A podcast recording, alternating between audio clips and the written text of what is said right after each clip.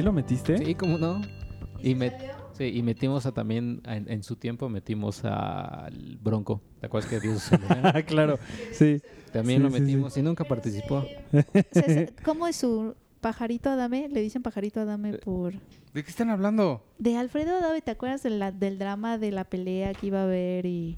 Ah, sí, pero ¿por qué este salió de qué grupo? Es Oye, que yo, yo no mi- me digo así. Sí. ¿Sí? ¿Sí? En mi grupo de, de hijos del Averno, ahí lo metimos.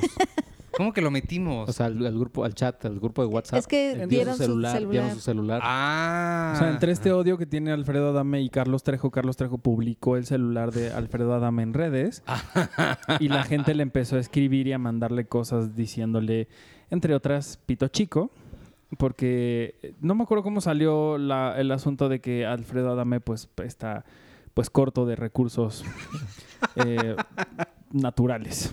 Oye, sería increíble que en la, ya cuando se estén peleando, no me acuerdo qué video musical lo hace, que se estén peleando y, después se den un agarrón de pasión, así ya de ya de nos quitamos la camisa y nos estamos besuqueando así Guácala. terriblemente. Seguro sí. Bienvenidos al podcast de Cine Premier número 186. Yo soy Iván Morales y están hablando de cosas muy candentes y, y- e in- Candentes. e interesantes del mundo de la farándula mexicana. Las fantasías de Checo. Pueden presentarse.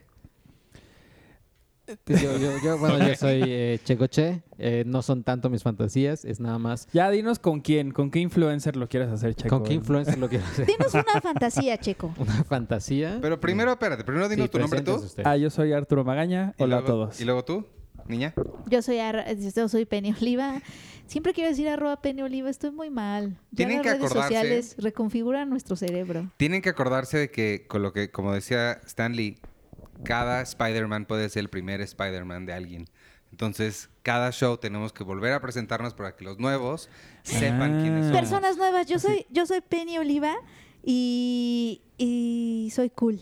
Y ahora sí puedes decirnos tus fantasías. No, o, o puedo decir que es Benny, porque en su café de, de Cielito Querido, que no es Starbucks, Dice pusieron Benny. Benny, No, Benny. ¿Y a ti cómo te pusieron Chaco? Chaco y a Iván eh, Imán. A mí siempre me ponen Juan. Imán. Imán. Pero mira, yo creo que. no, Bueno, pero es que hay veces que uno no tiene nombres tan complejos como para que no lo escriban bien. Yo creo que ya es como un chiste interno de ellos de. Ay, Arturo, ponle lo que se le No, ocurra". y última, y hace, y hace unos días hubo, hubo el, el escándalo con, Ah, sí, de una. con Ofelia Pastrana, que de Starbucks se la confundieron y no sé qué. Tú no sabes, me imagino, Iván. ¿Quién es Ofelia Pastrana? Ofelia Pastrana es una eh, transgénero, Una activista. una activista, transgénero. activista transgénero colombiana. Ah, sí sé quién es. creo. colombiana que re- re- reside aquí en México Ajá. y que como chisme creo que ella, no sé bien bien, es, es hija de un importante político en Colombia. Órale. Y, y aquí está. Órale. Total que ella fue a pedir un café eh, al- en Starbucks de World Trade Center, saludos, y, y dijo... Ya no, porque lo corrieron. Sí, soy, soy Ofelia. Ok, Ofelio. No, eh, eh, llámame como mujer, o sea, Ofelia. Enterado, Ofelio. Y le escribió Ofelio. Ofelio. No manches. Sí, o sea, ahí es lo que te digo. O sea, ¿qué, tan estúpido tienes que estar como para no entender que una persona que está enfrente de ti, que físicamente se ve como mujer, y te está diciendo, me llamo Ofelia, y tú decidas ponerle Ofelio. Y ella publicó eso en sus redes. Eh, o sea, ella publicó así de, oye, Starbucks, nada más, ¿qué onda? ¿No? Como que, este, no que son muy así, uy, el, el Ah, mes ¿qué pasado, el mes pasado, super la bandera y lo que quieras, y ahorita, pues, hay que educar a tus, a tus baristas. No. Corte A, Starbucks dijo, sí, sí es cierto, no sé qué, no, bla, bla, bla. Corremos al barista. y ella sa- sacó un video así de, a ver, güey, yo no quería que corrieran al barista, no lo, no lo castiguen, edúquenlo. Ajá. Y ella todavía con su dinero dijo, yo le voy a dar un sueldo, o sea, un mes de sueldo y para, pues, para que no crezca con este rencor y luego imagínate, se vuelve presidente de México y mata a todos los transgéneros, Sí. ¿no? Híjole. Pero es que mira, yo por un lado sí entendería que como empresa tienes que tener este tipo de, de acciones como para sensibilizar a la gente en ciertos temas, pero no estoy de acuerdo que a veces los trabajos tengan que ser escuelas. Claro. O sea, a, a mí no me, Sí, no me no. encanta esta idea de, de que tú tienes que llegar al trabajo y pulir todas esas esa basura que traes de toda la vida de que no se deben de hacer. O sea, tú tendrías que tener ya una educación y unos valores y cosas establecidas desde tu casa o en la misma escuela que no tendrías que ir a aprender a tus veintitantos, treinta y tantos en la Sí. oficina. Idealmente, pero yo sí creo en los en, en los procesos de sensibilización de personal. Es Y- que depende, depende. Creo que hay, creo que hay niveles. O sea, hay ciertas cosas que quizá no estamos, o mucha gente no está sensibilizada, como dices, y eso sí estaría bien dar. Sí, claro, o sea, creo que lo que dice Arthur se aplica, o sea, si, si viniera alguien aquí y me dis- nos dice, oye, quiero, sí, yo no me escucho, ¿sí me escucho? Es que tengo, ¿ustedes me Sensibiliza, escuchan? Sensibilízame, sensi- Se- bla, bla, bla, Ya me ibas a sensabilízame esta. o sea, creo que lo que dice Arthur se aplica a si viene alguien y nos dice, quiero escribir en la revista o escribir en un medio y no sabe escribir nada, cero ortografía. Acentos y así. Ahí sí no podemos, ¿no? A Claro. educar, ¿no? A Sí. Creo que- darle en- como toda esta educación de redacción, pero en- sensibilización, como todos estamos en pañales, absolutamente todos, y porque esto no nos lo enseñan en Y ningún lo lado, no viendo, tenemos no- no están educación. Literal estamos en pañales. no tenemos Yo estoy perspectiva de así es género como en Dios las lo, lo escuelas. decidió. O sea, ¿quién de aquí tuvo perspectiva de género en sus escuelas? Nadie. Lo O que, sea, lo que sé que hizo Starbucks en Estados Unidos, bueno, hasta lo que más o menos sí recuerdo, un día cerraron todos los Starbucks Ah, sí. para concientizar, a- para Cuando- darle un... Cuando Eso está atacaron a alguien porque era latino, le Ah. dijeron que no tenía que hablar español. en- Ajá, en- Pero imagínate lo que significa para Starbucks, Estamos súper mal. para Pero es- lo que significa para Starbucks perder un día de todos tus ingresos. La verdad es que sí es, Sí. sí es bastante choncho, pero es muy loable que eso lo haga. Sí, una está empresa. muy bien y habla muy bien de, de, de tú como empresa queriendo cambiar. Yo creo que el problema es más bien cómo vas a cambiar a alguien que tiene en su cabeza lo necesario para ir y decirle a alguien, si estás en mi país tienes que hablar mi idioma o regrésate a tu país. O sea, No sé. sí no, no sé sé qué tanto puedas hacer. O sea, imagínate que el, el estúpido este de- del que se metió al Walmart ahí en El Paso, Texas. O sea, ¿cómo sensibilizas a alguien así que ya está dañado de la cabeza? Pues no sé si haya, si haya, o sea, no, seguramente no vas a cambiar a todos. Pero por ejemplo, en el caso de, de violencia de género, eh, los talleres de sensibilización muchos empiezan, ¿no? Como preguntándole a la gente, a ver, ¿tú sí sabes qué es acoso?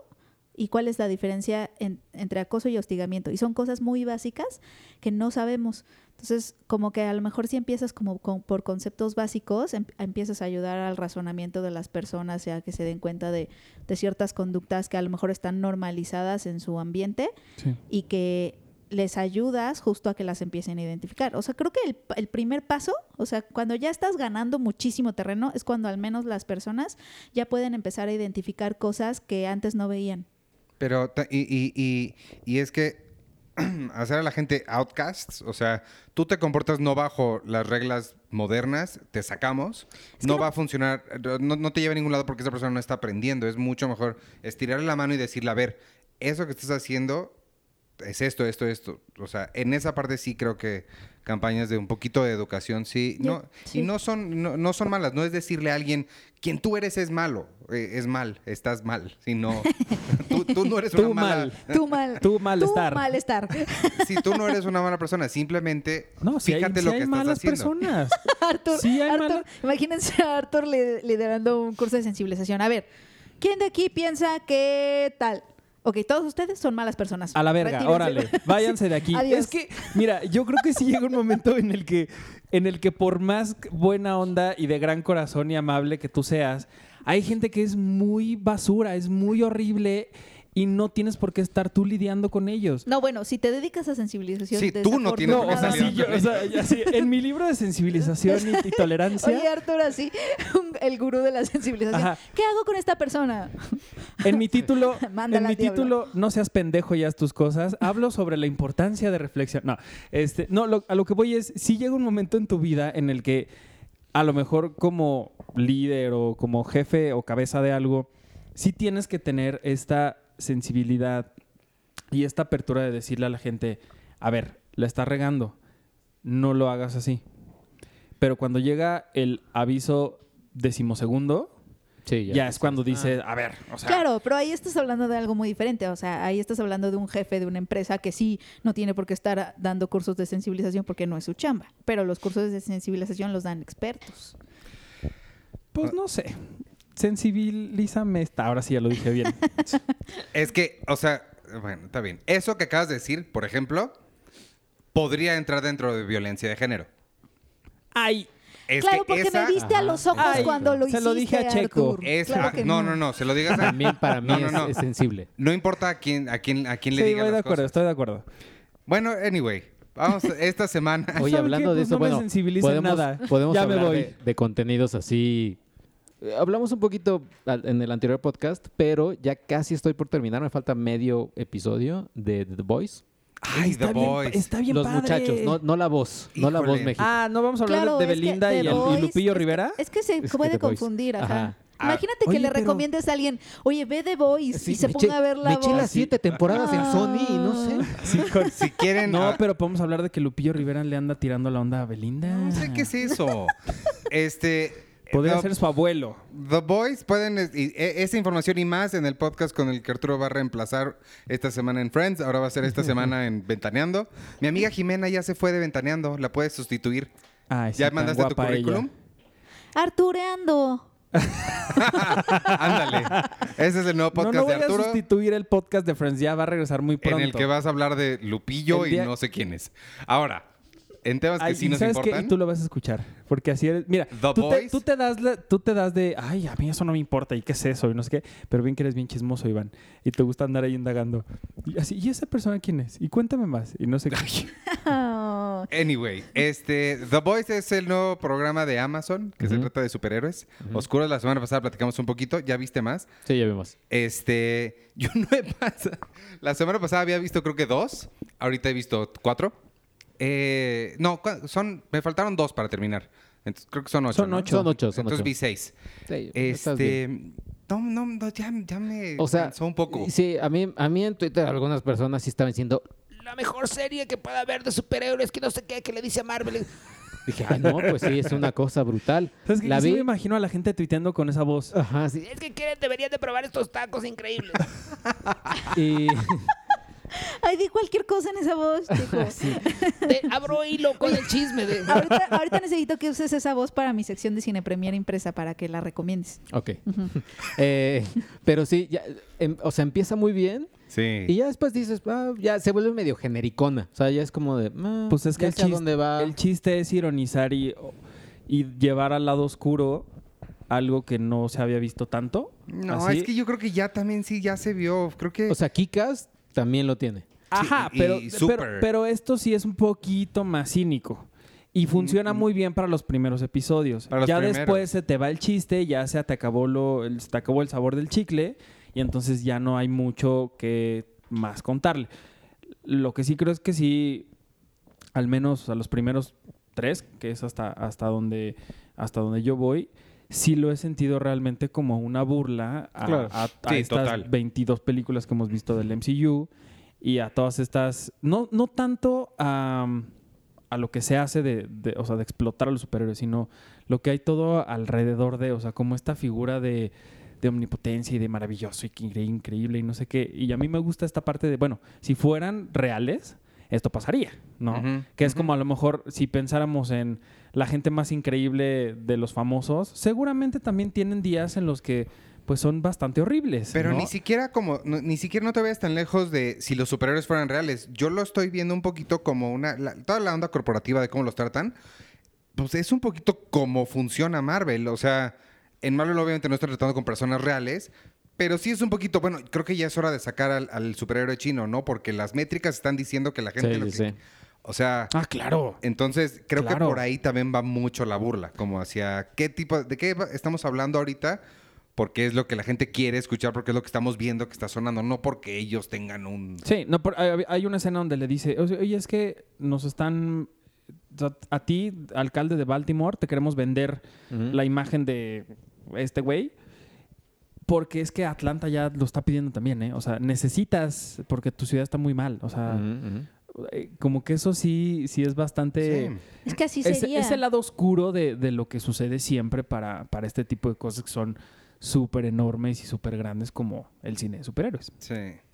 Sí, claro. Lo único que Claro, no me gu- acaban de decir algo muy, muy que me dejó pensando, como de que la, la misma serie puede ser un, un es, es como muy simbólica y puede ser como una metáfora o un espejo de, de las franquicias de superhéroes, pero a nivel negocio. O sea, Sí. Sí. co- o sea que así como están, así como hay dealers de superhéroes, o sea que un poco Marvel es un dealer de superhéroes, como lo muestra The Voice eh, a esta corporación. O sea, la corporación de la que habla The Voice podría ser Marvel. Sí, bueno, hasta también hay un diálogo que dice, pues mejor mándalo a él. Y se refieren al, al superhéroe afroamericano. Dice, pues porque tiene más, o sea, se va como la gente, ¿no? O sea, es como del mismo tipo. Así lo dicen. Sí, Entonces, me acuerdo. pues, Y hay una parte donde, donde le dan a Starlight, ¿no? Se llama la chica. Sí. Le dan su nuevo vestuario, que es así como más, más sensual, por así decirlo. Y, y le dicen, es que con este estás empoderada. Y estás diciéndole al público, yo manejo mi cuerpo. Y ella, "Eh, Oh, no estoy eh". manejando mi cuerpo en realidad. Y, y le dice, Elizabeth Shue, ¿no? Sí. Le dice el personaje de Elizabeth Shue, le dice, no estoy, no estoy manejando mi cuerpo Salud, Checo. y quiero manejarlo yo. Y le dice, Elizabeth Shue, Salud. eh, le dice, oye, eh, muy bien, claro que tú lo vas a manejar, pero no aquí. Aquí nosotros te lo manejamos, Mamita. mamita. Y entonces si- tiene este, este traje y pasa algo, no voy a decir qué, que regresa ella a su antiguo traje y el- la misma corporación, o sea, es tan malévola esta corporación como básicamente las corporaciones, muchas corporaciones en el mundo, que le sabe dar la vuelta y le dice, ah, claro, es que ahorita vamos a presentar este personaje que es más familiar, que es Está en un más, evento que es más family friendly. Ajá. Entonces la visten como antes porque este atuendo es más family friendly. family friendly y de- a partir de ahí que sucede algo van a tener una serie porque estos superhéroes también tienen sus series o sus Tienen películas. No todo. manches, es totalmente. es Videojuegos, totalmente muñecos. Sí. Pues todos, o sea, creo que es, eh, creo que creo que vista desde esa perspectiva es como toda la industria de lo que es pues el entretenimiento y ahorita lo que está pegando son los cómics. Porque estos personajes, entre algo que me gustó y que no, pero entendí por qué lo hicieron así, es que utilizan, o sea, el personaje principal que es Vengador, o no sé cómo se llama, Homelander Homelander, es este, es una fusión entre Capitán América y, y Superman. Superman. El que es Aquaman es Aquaman. Este, o sea, no Black hay otro. Panther también. Eh, ajá. Está la que es Wonder Woman, que es. O sea, siento que sí abusan de, de- de lo obvio, Sí. pero también entiendo que para aquel que no sea muy experto en cómics, sí necesita rápidamente agarrarlo. Sí. Como... Sí. es como está- tú, la gente cree que eres así súper linda y tierna y amable y en realidad eres un monstruo. Claro que no. Lo que sí está interesante es que, ah, bueno, más bien, lo que me gusta es que ya se ve que están, y creo que podría Joker ser esto, ya están haciendo cosas diferentes, ahora sí, que estén tomándose libertades con personajes que antes no se tomaban. Algo similar a lo que pasó con los westerns, Claro. de que primero tu- tuvimos 20 años del mismo western todo el Sí, tiempo. bueno. Y luego viene el... Y eventualmente ya lo empezaron a deformar un poquito y eh, para eventualmente llegar a Brokeback Mountain y estas cosas. Bueno, pero Creo que ya está empezando a pasar con los... Con el cine de superhéroes. Que, Pero- que pero- Joker es, no está... Bueno, dijo Todd Phillips que no está basada... Dijo, la gente de los cómics lo va a odiar. La gente de los cómics lo va a odiar porque no está basado en ningún cómic. Pero piensa, por ejemplo, en el éxito de The Dark Knight, fue mucho eso. Que It. hacía mucho Ah. tiempo, que hacía mucho tiempo que no veíamos a un Batman jodido, que aunque tenía el dinero del mundo, pues estaba mal, estaba solo. Más allá de salvar al mundo, lo que él lo único que quería era ya dejar de trabajar y de irse con el amor de su vida. O sea, sí sentí, eh, no, no estoy diciendo que es la primera vez que lo vimos en el cine, pero sí fue una forma al menos mucho más grande que se había visto antes de este lado oscuro, valga la redundancia, de un personaje que siempre se había glorificado como todos. Sí, pero a final de cuentas siguen eh, tomando la mitología de los cómics. Eh, lo, que, lo que hizo ya, o lo que va a hacer, o está haciendo Todd Phillips, al igual que estos de The Voice, es ya irse hacia un lugar completamente original. Yo sé que The Voice es un cómic, pero es uno mucho más nuevo. Eh, Dark Knight está retomando mucho de, de- de Frank Miller y de que gente. O como- Pero no se había visto tanto, vaya, con, Sí, cierto. con una plataforma tan grande como lo es el cine. Pues. sí, total. Sí, sí, sí. O como en su momento también lo hizo Watchmen, en novela gráfica y después en cine, que ahorita que viene eh, Watchmen de, de. Damon Lindelof, eh, va, igual y no tanto va a retomar el tema de los superhéroes, creo que va a ir hacia otros temas más contemporáneos, más hacia eh, quizás racismo que hay en Estados Unidos, etcétera, etcétera, el poder de la policía, eh, que eso es algo que Watchmen, la novela gráfica, también eh, habla un poco de ello. Sí, como que, como que se vislumbra que va- hay personas que sí quieren innovar en esto. Me preocupa un tanto Marvel porque pues Marvel va a seguir eh, tomando estos títulos que ah, el chino. Eh, agárrate a, a la Iron Man mujer negra ahora. Eh, Va a ser como que va Sí. tratando de, de cele- este, hacer checkpoints en, en diversas este, listas, nada más como por hacerlo. Que, que, sí es feo de cierta forma que a lo mejor tú puedes pensar, qué chingón, están poniendo a un superhéroe afroamericano, ¿no? Qué chingón, están poniendo a una mujer. A Salma Hayek. eh, Ajá. Cuando realmente ellos no lo puedan hacer. Digo, no estoy diciendo que sea así, pero a lo mejor uno cree que, ay, sí, Marvel diciendo, no, sabes que ya pinches mexicanos ya les toca, ¿no? Que brillen, bla, bla, bla, o los, o los afroamericanos, etcétera. Y realmente que tomen este tipo de decisiones porque, híjole, ¿sabes qué? Pues es que el termómetro social está que tenemos que ser feministas, pues ni pedo, hay que ser feministas y hay que hacerlo. Ahí también la cosa importante y que esto sí me parece muy importante mencionar, no importa los motivos que tenga la empresa Marvel Disney de hacer eso, aún así la representación es importante. Ah, no, claro. Y aún así hace una diferencia. O sea, que Capitana Marvel sea el estandarte del nuevo Marvel, responda a necesidades de, de ser buenos y woke y estar modernos, no quita que también ella es un referente para las chiquitas, para las Ah, no, no, niñas, claro, que claro. Las niñas no van a Claro. decir, ay, es Eh, Marvel siendo inclusivo. porque- Pero imagina, o sea, lo que voy es, digo, si es que si esta oscuridad eh, corporativa y demás existe, qué feo sería pensar que esa es la única razón por la que lo hicieran. Sí. No estoy diciendo del legado y lo que eso es otra cosa. Lo que eh, vaya, es, es como decir, híjole, tengo que donar de- dinero. Es porque- exactamente como eso. Porque, Como los millonarios porque que los donan. impuestos, pues, ni- pues, ay, los niños pobres tengan. Y que es importante entender eso para que no y tener cuidado con palabras como revolucionario y o sea entender que obviamente estas decisiones no las hace Disney o sea no la revolución este equitativa no no no no está liderada por Disney pues o sea, sabes o sea porque es que parece eso pare- o sea porque cuando salió Black Panther fue como de sí Disney la revolución eh, equidad etcétera o sea Disney no la lidera pues o sea Sí, no, no, no, lo para hace nada. por revolucionario, ni tampoco lo hace por ser un agente de cambio. No, él está Disney está cambiando porque, como dijo Arthur, el termómetro social también está cambiando y entonces es un círculo, pero nunca va a salir de las empresas al Sí. principio. ¿no? ¿Tú leíste Contacto de Carl Sagan? No la leí. ¿No la leíste? ¿Sabías si, ¿Sabías si era protagonizada por una mujer o no? Porque la- Sí. el sábado la vi y wow, que- es que qué peliculón es Contacto, ¿eh? O sea, vaya, Sí, ya la había increíble. visto. Ya, la- ya, ya la he visto muchas veces, pero Mi mamá le encanta. la vi con mi papá, que ya la había visto con él, pero como que no se acordaba y se quedó y A mí me también- encanta, es de mis favoritas de la historia. Y, y, y Pero sí, Ellie Sattler siempre ha sido Ellie Sattler. siempre sabe- ah, ok. Y es que en mujeres protagonistas de, de astronautas, o sea, creo que me quiero ir al espacio con mujeres más que con, más que con Matt Damon. Porque lo pierde. Porque lo pierden. Bueno, o sea, Me queda claro No, que ¿sabes? Matt Damon es Sandra el Bullock me peor del mundo. No, si te vas con Matt Damon, tú te mueres y a él lo rescatan. Ya él lo rescatan. Eso es lo que va a pasar. Exacto. Sandra Bullock, pues igual me deja ahí en el espacio, ¿no? Pero Jessica Chastain. Jessica Chastain, Ellen Ripley, Ellen me rescata de un alien. Esta mujer este de contacto, ¿cómo se llama? El- Ellie Sattler. Ellie Sattler. Sí, o sea, puras mujeres astronautas son así. Uy. Kaylee de Firefly. Ella era la mecánica. Eh, Starbuck. Por ejemplo, Starbuck. Starbucks. Por ejemplo, Tom Hanks sí. es el peor. O sea, si Tom Hanks te invita y él está manejando, lo que sea que sea el Ah, sí, Claro. todo le pasa, sí cierto, no. ¿no? lo hagas. Sí, un tren, un barco, un avión. Una Ay, motoneta. no, todo lo maneja cohete. mal. Pero él es increíble, él lo puede hacer. Sí, él- él puede. Si a mí me matara por su culpa, si él me matara por su... Si yo estuviera muerto por su culpa, más bien. Ya hay un supercut de Tom Hanks diciéndole a Matt Damon, earn it. O sea, gánate esto en todas sus películas donde lo han perdido. Deberíamos hacer un supercut. ¿Ves que en, en Saving Private Ryan le dice, Ah, claro, sí. earn this?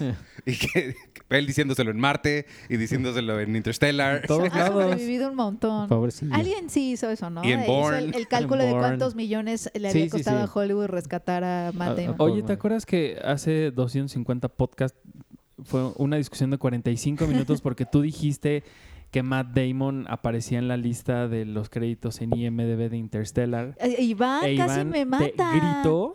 Y yo, pero es que está en IMDB. Pero, Pero, me nadie se mete a ver IMDb. Me gritó Iván. Oigan, esta semana se estrena Goliath. Uh, eh, la vida secreta, la vida secreta de las mascotas 2. wow. Crawl, que es ah, infierno en el apocalipsis o el cocodrilo asesino. No sé por qué no le pusieron el cocodrilo asesino, pero Crawl, Ajá. una que se llama Apocalipsis Zombie, Uy. Una que se llama Lemonade. No sé si tengas algo que decir tú de Lemonade. No la he visto. La de Beyoncé. No, no es, desafortunadamente no es la de Beyoncé. Qué Yo creía que Qué era. hermoso es Lemonade de Beyoncé. Y este. Cuando fui, cuando fui al, al set visit de Black Panther. Espérate, y la, Ana. que hizo La el- otra que se estrena es Ana. Ya continúa. ah, la que hizo el vestuario de Black Panther, eh, que ganó el. ¿Qué es Hannah Bleacher? No ganó. ¿No ganó? Ah, no. Sí Sí ganó. ganó Hannah sí ganó. Bleacher, Es Hannah sí. Bleacher, ¿verdad? Sí. ella hizo el vestuario de Lemonade. Y entonces cuando entró al, al lugar este donde era el set visit, que he de decir, o sea, imaginen el poco entusiasmo del mundo por Black Panther que yo fui al set de Black Panther. Y entonces los periodistas que estaban ahí estaban igual. Y entonces ella supo y dijo, a ver, ya sé que ustedes no tienen tantas preguntas de esto, pero sé que quieren hablar de, de Beyoncé. Vamos a hablar de Black Panther y si nos queda tiempo al final les contesto lo que quieran de Beyoncé. Ah, Al final no, no- dijo nada, pero la gente estaba muy emocionada Por porque hablara de Lemonade. Este de, Ana. No, ah, también te interesaba Ana, ¿no? Estuviste mencionándola mucho. no, ¿No? no, no, la he visto. O sea, te pregunté para algo de la revista Según que yo no habías tiene dicho. nada que ver con. No, según yo habías dicho que algo de esa te emocionaba. ¿Es la de Luke Besson? No, pero te pregunté para algo de la revista. Aquí Bueno. nuestras juntas editoriales, como siempre aquí en el podcast, amigos. Yo vi Este. las mascotas. ¿Qué? Yo vi las mascotas. ¿Y qué tal? Mira, la 1 no es mala. La 1 es como dominguera para cuando estás empanzonado en Año Sí. Nuevo, Navidad. ¿Sabes qué le faltó a la 1? Que te lo contó todo con su tráiler. El tráiler está bien padre, que es cuando los dejan en la casa. Sí. Pero como eso es el, principio, de, Sí, son los primeros minutos de la película y luego ya se convierte en otra cosa. La 2 es totalmente innecesaria. Oh. Es el. Si ya eh, estos, estas animaciones de Universal estaban yéndose a pique. Esto sí es, híjole, o sea, técnicamente la película es increíble, la animación está bien padre, el, el detalle que tienen los animales y todo, no es hiperrealista, no es el Rey León, John Favreau, este, Dios mío, esto es Nat Geo, no. Pero sí el, de- el nivel de animación está muy bonito. Pero sí la, la historia es, ¿sabes cómo, la, cómo me pareció? Que era como cuando juntas historias de cortometrajes y la juntas toda en una película y a ver qué sale. Así como cuando haces un trabajo en la escuela y se ponen de acuerdo todos y nunca se ven más que una hora antes de la exposición y todo lo juntan y termina siendo un Frankenstein horrible. Así me pareció esta película. Mm. Porque son como tres o cuatro historias que al final se conectan, pero de una forma muy forzada que dices, ay, no manches. Pero bueno, es para niños, está chistosa, está entretenida y demás. El problema es el personaje que hace Eugenio Derbez en la primera, que es este conejo horrible, Snowball. Snowball, aquí lo explotan al punto en el Te que a mí me desesperó Que es Kevin Hart, ¿no? Kevin Estos- Hart. es espantoso, el personaje es fastidiante, eh, la voz de Eugenio Derbez no ayuda en nada. Ah. Eh, a mí la verdad es que Eugenio no me desagrada, como a muchísima gente, pero, pero en esta, en, ah, particularmente ya después de la mitad de la película dije, Dios mío. O O sea, ya no es el Eugenio que doblaba Shrek, por no, ejemplo. no, no, no, no, no. O sea, esto, eh, vaya, este personaje es el Jar Jar Binks de la saga, si lo quieren ver así.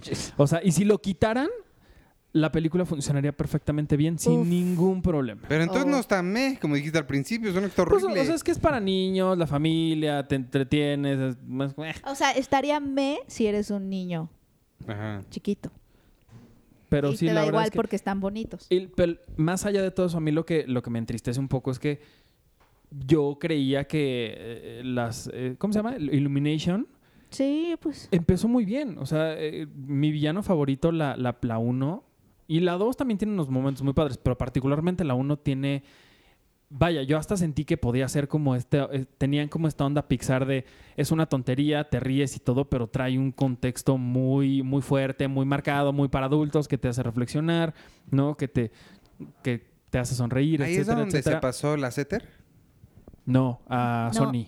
A Sony. No, Sony no. ¿Sí? Láser se pasó a Sony. A Sony. ¿Sony Spider-Man? No, Sony la, la división Por de eso. animación. Pero no estaba Lasseter en Spider-Man. No, no, pero ellos mismos. Órale. Déjame investigo. Pues los Sigue que hicieron platicando. Río y estas cosas. Eso es Fox, eso es Blue DreamWorks. Ah, Sky. no, perdón, perdón, Blue perdón. Sky. Sí, Blue no, Sky me- Animation, Blue- más bien sí, se a fue ahí. Blue Sky. Ah, ¿Se fue a Blue entonces- Sky? Pues Sí. no tiene nada que ver con Spider-Man ni No, con no Sony. fue Sony. No, a ver, ahorita yo les Según digo. yo fue Es Sony. Sony. Bueno, Sí. Bueno, El chiste es que, la verdad, Illumination desde el... ah, ah, uh, imagínense que la vida de Illumination fue como el Superman de Six Flags, ¿no? Ah, Que la primera subida, que es así Padrísima. enorme y así súper altísima, ahí está mi villano favorito. Mm. Y de ahí todo lo que viene es así para abajo y cada vez más feo y cada vez más chafa. Y sí, la verdad es que esta película me decepcionó. Oye, un Sing, poco. Sing es de ellos, ¿no? Sí. Sing is the Illumination. Esa estuvo linda. Se fue a, Y mira a qué festa. Skydance. Pero Hasta está- ni uno ni es otro. de- Es de, So- es de Sony, ¿no? Skydance. No, No, sé. Sony es Sony Animation. Es Sony. No creo. No sé. Que también ya se fue con el Lee Unkrich. También, ajá. Bueno, en lo que averiguamos eso, ¿quieres empezar con tu cosa esta? Mi cosa esta. Acoso. Mi Hashtag cosa acoso. esta. ¿Cómo se atreve? es el bebé de cada mes que nos hace desvelar. Sí, es como un bebé, ¿no? Porque cómo nos se hace llama? desvelarnos, no comer. Y llora. llora. Y toda Te harta. Y en este momento te harta, lo quieres aventar, pero lo amas. Y todas las mamás escuchas que tenemos, sí, hacer una revista es igualito que un bebé, gracias. Sí, sí. Díganselo a mí, a mí, en mi herida en el estómago. Sí. Sí, Sí, que- Mabel que en este momento ya vi- cerró el sí. podcast. Nos vimos súper, súper idiotas. Disculpen esa imprudencia e, e insensibilidad, seguro. ¿Fue el comentario más insensible que hemos dicho? Sí. No, Arturo hace rato dijo, me cagan los gays. No sé qué dijo. ¿Qué? Bueno, lo que pasa es que no digas aquí- esas cosas porque la gente va a creer que es en serio y Disculpen, yo nunca dije disculpen eso. la comparación con toda proporción guardada. Esto es lo más cercano que tenemos a un bebé. Ajá. Y pues es la revista del mes. Uno, uno y dos, y un, dos, tres. Cine Premier impresa. La, la, la. Y con ustedes su sección favorita mensual. Cada mes tenemos esta sección que me encanta. Pues ya está a la venta, ¿no? Ya está a la venta Está a la venta nuestra edición de agosto que desde la tiene, semana pasada. tiene de portada a la película eh, Había una vez en Hollywood, que no es Eras una vez en Hollywood, es Había una vez en Hollywood. Sería bueno preguntar. Ella le preguntó, Ya, ya le pregunté a Line. Ah, estuvo en, en Filmesteria. Dijo que porque quería, que no, que no le quisieron poner Eras una vez en Hollywood y le dejaron Había, un, había una vez porque querían como dar esta sensación de cuento de hadas. Porque los cuentos de hadas no empiezan con era así una vez. Sí. ¿What? Pero pensaban que, pues supongo que piensan que aquí en México es, es más común. Había una vez. No. O sea, ahorita que yo recuerdo así, más o menos. Había una vez. Ay, tu mamá alguna vez te dijo, ¿eras una vez? ¿Cómo No, se llama no. Ever After? Ever After por se llama por siempre. Ah, no, bueno, ni al caso. Le hubiera Sí. puesto por siempre Tarantino. Por siempre Tarantino, por siempre Cenicienta 2. Ceniciento. Más violento. Bueno, entonces tenemos esta. La ilustración está muy padre. Está muy es una ilustración exclusiva, no es el Yo la póster. hice. Arturo la hizo, por supuesto. eh, pintó, calcó, calcaste, ¿no? Al óleo. Pinté al óleo a óleo. todos. Tengo mi, mi Bueno, taller. Me gusta mucho Nada porque más parece que- pintura. Tengo que, porque sé que tú eres muy específica con este tipo de términos, exclusiva para México. Para México, claro. No quiero que sí, alguien no, nos diga. porque es, el, es la imagen que acompaña. Uy, el- vinil. Premier solo El vinil. tiene este. tío de Paraguay. la imagen que tenemos de portada es la imagen que acompaña el vinil de la, Del soundtrack. del, del sound. Y es el póster que están poniendo en el New Beverly, Ah, pues en el New Beverly. donde le están pasando en 70 milímetros. Guau. O sea, la portada de Cine Premier está en el New Beverly. Digo, eso no va a pasar nunca en México porque no tenemos. Oye, le pregunté a 70 Line justo. Le pregunté Sí, sí Solo hay. en, en Morelia. Sí hay. que si de... Pues, dis- Oh. Perdón, sí. que si en algún momento que le dije, de pura casualidad la vas a pasar en 35 en algún lado, Alain, para que sepan, puedo escuchar, es la persona que está a cargo de Sony Distribución en México. Este, y me, dijo, no, porque no hay proyectores de cine de 35 milímetros en ningún cine en México. Claro que hay. que el único que tiene es este, el, la sala Quentin Tarantino de Cinepolis Morelia. Y le dije, pero ¿cómo? O sea, le dije, ni siquiera en la cineteca, ahí debe haber. Y ya no me contestó, cambió el tema. Pero yo me imagino que en, en esos lugares, pues, nosotros proyectamos el Seguro. laberinto en la filmoteca. El Entonces, Guillermo del Toro así ahorita sale. A ver, ahí les, van, ahí les van patrocinados, hijos. Pero de todas formas, que en salas comerciales no hay 30. está eh, muy feo. Bueno, en salas comerciales no, pero al menos sí. Cineteca, Filmoteca, el IFAL. Eh, ¿Qué otra? Me parece que alguna cineteca de- del interior de la República también tienen 35. O sea, sí hay, sí hay. La sala Guillermo del Toro de Guadalajara creo que tiene también un proyector por ahí. Ah, ahí sí no sé. Pero, pero sí hay, claro que hay. O sea, sí es muy, muy, muy, muy selecto, muy chiquito. Pero también, ¿a qué, ¿a qué tanta gente le podría interesar ver una película más allá de él, a quienes nos dedicamos y nos gusta ver el cine? No creo que, por ejemplo, mis, no sé, mis primos, así, ay, vamos a ver la de Tarantino. De entrada, ni creo que quieran ver la de Tarantino. pero ya que la quieran ver en 35 milímetros, pues tampoco es como algo que a muchísima gente ya le, le importe. Es, es muy triste, pero pues también pues, las circunstancias han sido así. O sea, hoy le pones un VHS a alguien y te va a decir, ¿qué es eso? ¡Qué horror! Ah, estaría padre que nos importara más. ¿Qué más traes? Bueno, eh, tenemos esta portada muy bonita, pero eh, me voy a saltar hasta el final de la revista para hablar primero porque uno en la portada está grandísimo este sticker Ah, que le tenemos pusimos un de Christopher Nolan tenemos aquí. un Sí, exacto. es, es como memento. Ajá. Ajá, ajá, es como memento. Este, este- esta cápsula de, de Cine Premium Impresa es como memento. Tenemos una, queremos presentar nuestra publicación mensual de anime Pero Otaku dilo con más emoción, con... Queremos presentar ¿Qué es eso? Te dijo emoción, no más agudo. Sí, no, no como si hubieras tragado helio. Otakushi. Eh, no los veo aplaudiendo. Bravo. Bravo. Estamos agarrando los Aplausos, micrófonos. Esta es una nueva publicación mensual. es- va a estar, eh, por el momento va a estar hasta atrás de la revista. Es una pequeña, pues sí, revistita de anime que va a empezar de atrás hacia adelante, eh, como un manga, como se leen los manga. Y en donde Julio Vélez, que es nuestro colaborador, que- con quien vamos a hablar en un ratito más. Pues cuando me digas, Este, ah, pues sí, ya lo tenemos, lo tenemos en la línea, amigos. Ajá. Eh, nos va a platicar más de esta. mm, Entonces mejor lo dejo hasta el final, ¿verdad? pues, sí. ¿cómo? Bueno, ahorita Julio nos va a platicar más de Otakushi, pero bueno. Y los, los pues, escuchas. Sí, otra, otra. ¿Qué pe- oh, no, fin, di- ¿de es que dónde? di- que ¿En se dónde? cortó la Ajá, ¿en llamada. dónde? Se Se cortó, cortó la llamada. Perdón, ahorita Julio, nuestro, te nuestro perdemos, operador... Julio, te perdemos. Ahorita, Ahorita- en cabina están tratando de, de hacer el enlace otra vez. No, entonces mejor vamos a la revista general. Pues bueno, me- me- esta revista me gustó porque es el final del verano y por lo regular tenemos... Bueno, eso, eso es algo- una cosa... Bueno, ¿qué me pasa hoy? Ordena tus ideas.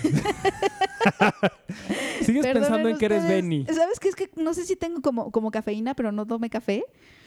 Eh, el artículo que escribió Iván Morales, eh, él, él entrevistó, él entrevistó, o sea, sí cumpliste una fantasía, porque entrevi- entrevistaste a Leonardo DiCaprio y a Brad Pitt juntos. O sea, sí es una fantasía, pero fue de- de- del tipo de fantasías de las que estaban, por ejemplo, hablando hace rato en la mañana. Las Digo, eróticas. rato. Las eróticas de Checo. Ajá. Fue, fue en términos de, eh, de esos, mucho más fuerte cuando entraron a la misma habitación Anna Kendrick y Zac Efron. Ahí sí dije, ay, ay, ay. Checo, ¿no te, no, te, ¿no te pasó nada en tu cuerpo cuando viste a Scarlett Johansson? Eh, más o menos. Pero cumpliste tu fantasía. No, todavía no, porque, o sea, el- tal cual sería platicar con ella y demás, pero nada más Bueno. era de verla y... Ay, hola, ¿cómo estás? Bueno, Oye.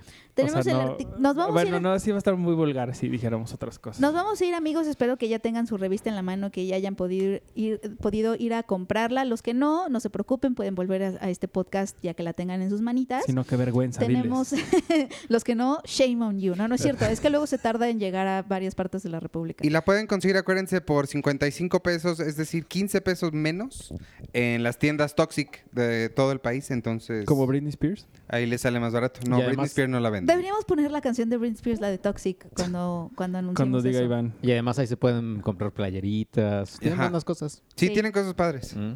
Pues bueno, la página 30, amigos, et- está el artículo principal, el verano de del amor tachado, pero en Ujú. realidad es el verano de Tarantino. ¿Por qué, ¿Por qué el verano de Tarantino, Iván? Porque fíjate que me dijo algo eh, muy interesante que está en, la, está en la entrevista que le hice, porque lo entrevisté a Arturo. ¿A poco? eh, eh, ese estuvo No bien me digas. porque me, me los juntaron en la misma mesa a Tarantino y a Margot Robbie. Y pues obviamente, o sea, digo, Mar- Margot Robbie es una persona muy interesante y es productora y hace cosas, y es Harley Quinn y así. Sí, pero tienes... Pero junto a Tarantino, hasta ella se sentía una más de, de los periodistas que lo estábamos viendo porque le preguntábamos cosas y hasta ella así volteada nada más viéndolo. Ah. Así como escuchando lo que decía, porque sí habla, o sea, increíble, muy bien, muy elocuente y muchísimo. E- Entre las cosas que dijo que está bien interesante, y eso hace el, el título del verano, es la, eh, una vez en Hollywood es la única película de estudio, o sea, grande, original del año, del verano. Todas las demás son secuela basadas en cómic o, re- o reboot o remake o alguna cosa así.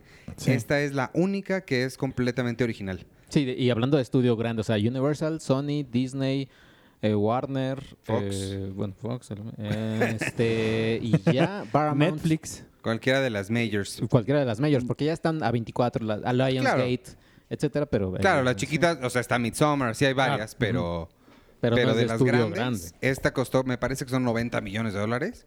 Entonces sí, sí es como un gran, un gran Yo no he, no he tenido chance de ver la película, ninguno de nosotros la ha podido ver, este, pero, pero espero que pronto nos la pasen. Es lo que me dio coraje no haberla podido ver antes, pero sí estuvo bien padre esa, esa experiencia y sí es muy surreal ver a, a- a- a DiCaprio y Brad Pitt entrar juntos a una misma habitación.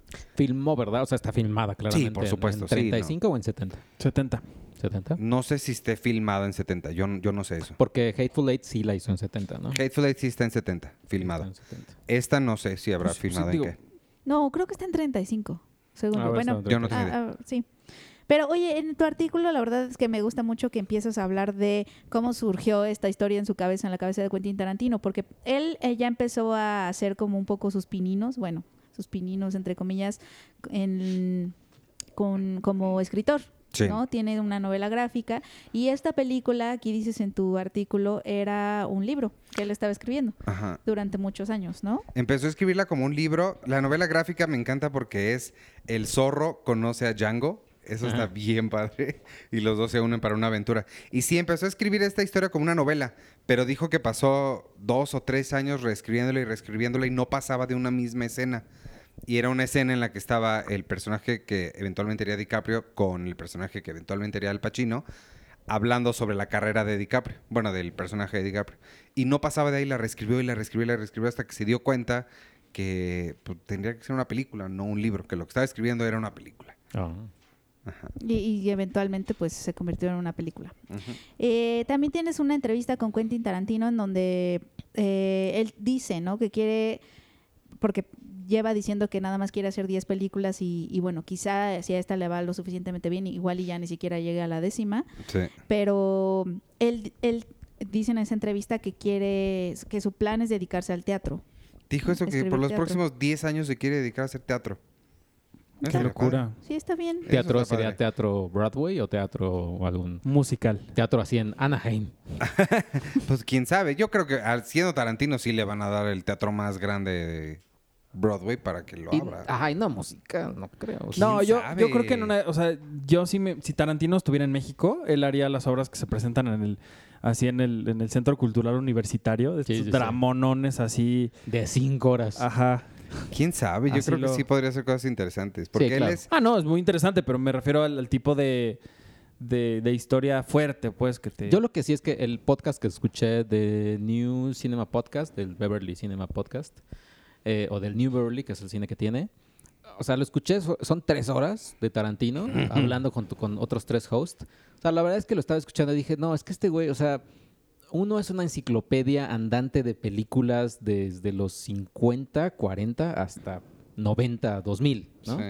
O sea, la verdad es que sí es como de, oye, no, no, uno, o sea, ¿qué vas a hacer? No, no hagas teatro, o sea, haz- escribe libros sobre cine o haz algo, cosas referentes a cine, porque la verdad es que el conocimiento que tienes, o sea, ¿Quieres que, basta. se supone que también va a escribir libros sobre cine. Sí, claro. Entonces, Pues él podría hacer eso siendo tan cinéfilo y tan Sí. conocedor del Sí. cine. Me gustó también estas conexiones que en la página, si le dan la vuelta a la hoja, amigos, en la 32, hay una frase que me gustó mucho que dijo, bueno, que se me hizo interesante él cómo empezó a dibujar paralelismos entre su película y la de Alfonso Cuarón, porque dice, Alfonso Cuarón tenía a Roma y a la Ciudad de México en 1970, yo tengo a Los Ángeles y 1969, que es el año en el que está ambientada la película. Este soy yo, es el año que me formó, tenía seis años, es mi mundo y esta es mi carta de amor a Los Ángeles, dice Quentin Tarantino. Lo que es, que es chistoso porque Roma, Roma tal cual quería, era como muy perfeccionista en este realismo, ¿no? De realmente transportarnos a ese pasado, mientras que Quentin Tarantino es mucho de, pues, una fantasía. Es más bien en Los Ángeles, es una, su Los Ángeles es una fantasía, excepto que sí recrearon muchas cosas. No, más bien, o sea, la, la recreación de las cosas sí es idéntica como Ajá. estaba. Lo que sucede es la fantasía. es la fantasía. Sí, o sea, pero, pero la recreación de los de las calles, de los pósters, de las marquesinas, de todo, tiene el mismo nivel de detalle que. Roma. Nada más que l- la diferencia es que Cuarón sí contó una historia de él. Tarantino sí que también sigue una siendo cosa- su, sus memorias, ¿no? Que Sí. también de cierta forma es una fantasía. Sí, sí, sí. Inglourious Bastards, ¿no? Ándale, ándale, ándale. Sí, o sea, sigue siendo la mirada de Cuarón y sus memorias. Entonces también sigue siendo, pues, ficción. Pues sí, a final de cuentas. Y después viene esta página, en la página 36 tenemos una foto de Leonardo DiCaprio y Brad Pitt que nos gustó mucho cuando la elegimos, y, pero a todos nos recordaba algo y de pronto Arthur la vio y dijo que le recordaba a Two and a Half Men. Sí, Totalmente puede tú, ser. Ana Hoffman. Y ahí pueden cantar. Sí. Men, men, men, men, men, men. ¿Y qué niño saldría? Jacob Tremblay. Oye, me muero por ver esa película Yo de Jacob también, la de Tremblay, Jacob Tremblay. haciendo estupideces. Good Boys, ¿o cómo se llama? Creo que Good Boys. No puedo creer que haya crecido ya tan rápido como para ser casteado en ese tipo de película. Mira, ojalá que algún día no lo veamos haciendo drogas y podrido en la calle o Ojalá así. que Que no. hablando de crecido rápido y casteado en ese tipo de películas, perdón que me salga de, de esto tantito, pero es que en The Boys, el papá del niño es Simon, Simon Pegg. Pegg. ¿De cuándo acá Simon Sí. Pegg ya es papá de alguien? Pues ya está grande. no manches. Sí, o Con sea, sí, esa barba que trae también. Pero Y no sé si ya llegaste a la parte de Hell y Joel Osment que sale en The Boys. No. Sale. Y lo hace muy bien. Pero Bueno, continúa. Bueno, esta entrevista también está muy padre. Me gusta que, que tal cual Leonardo DiCaprio dice que lo que los ha mantenido activos, bueno, que él cree que lo que los ha mantenido activos en Hollywood a Brad Pitt y a Leonardo DiCaprio es que justamente siguen igual de agradecidos que, que, al, que al inicio, ¿no? De que están agradecidos nada más de estar ahí, de estar trabajando, porque hablan mucho de que obviamente esta película es de estas personas que, eh, bueno, el personaje de Leonardo DiCaprio es alguien muy insatisfecho porque como que quiere que lo tomen en serio en las películas de, de este nuevo Hollywood que empieza a surgir en los años 70. sí, ¿ya? esta transición. Y que él, como él es galán de, de, de este Hollywood viejo, de, ya sabes, el peinado así de galán de, De. Hollywood, etcétera, y, pero más bien empieza, empiezan a surgir los Easy Riders del mundo. Él se quedó un poquito atrás, entonces está como muy insatisfecho y quiere que lo tomen en serio y todo. Entonces es un poco la plática sobre eso y Leonardo diciendo, pues es que yo creo que a nosotros nos siguen contratando porque de verdad seguimos como muy, como que no han perdido su sense of wonder eh, en inglés, que sería como capacidad de asombro en español. Sí, y que sí, y eso, muy agradecidos con todo lo que les... Nunca han perdido el piso. Sí, O sea, creo que ellos tres, o sea, Tom Cruise, eh, Leonardo DiCaprio y Brad Pitt, Brad Pitt un poquito, sí. o sea, que no han entrado a este juego de Marvel, DC, etcétera. Por- tendrán sus razones, quizás sean como muy así de, no, yo no voy a hacer nada de eso, o, o porque no los han llegado al precio. Pues yo creo que es más Pero- por un lado de que no, no han encontrado na- nada, se les ha hecho interesante. O sea, Exa- Exacto, los per- el personaje sí no es como que digas, uy, wow, voy a poder trabajar muchísimo con este personaje. sí. Además de que piensa que ellos no creo que estén en el momento de sus carreras para decir, me voy a tener que comprometer con esto 10 años y que no voy a poder hacer. Que es que Edward Más. Norton por eso se salió. O solo un, o solo un papel. Es como vi un, un GIF de Jake Gyllenhaal así despidiéndose de- en un programa de Ellen, diciéndole adiós a todos. Y el tweet decía, este, Jake Gyllenhaal después de ver que este, después de cobrar su cheque de Marvel y diciéndole adiós al género de los superhéroes. Bueno, pero es que también no. Ellos dos no son particularmente, en este momento también de sus carreras, no son como para tenerlos en un papel chiquito. Exacto. O sea, Sí. a menos que sea un actor de cuadro así que es el que llega, cambia la, la historia y se va, ¿no? Pero tenerlo en otros papeles sí yo lo sentiría totalmente desaprovechados. Ah, sí. No, no, no.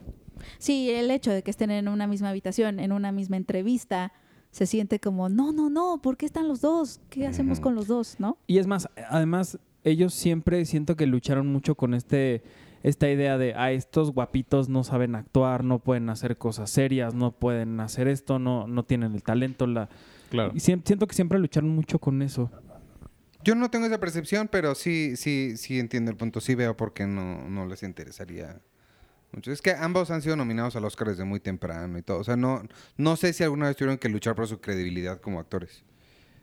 Pero. Quizá Leonardo sí, ¿no? Porque era el galancito. Pues supongo. O sea, no su- sé. Sí, sí, Teenage sí. sweetheart. No estoy tan seguro de eso, pero puede ser que sí. Sí, Y bueno, un buen, un buen compañero de tu texto es el texto que escribió Alonso Díaz de la Vega eh, de, de tal cual que estaba pasando en 1969 y, y entiendes por qué Quentin Tarantino escogió ese año, ¿no? Que era lo que estaba pasando que justo ese año, además de que sucedió este asesinato de, de, la, de la modelo y actriz Sharon Tate y sus compañeros por este señor Charles Manson y la familia Manson, Qué horror. este, sí, exacto, y que obviamente mucha gente ha dicho que ahí fue cuando se acabó como eso fue Hollywood, lo que ¿no? eso y sobre todo como el verano del amor, ¿no?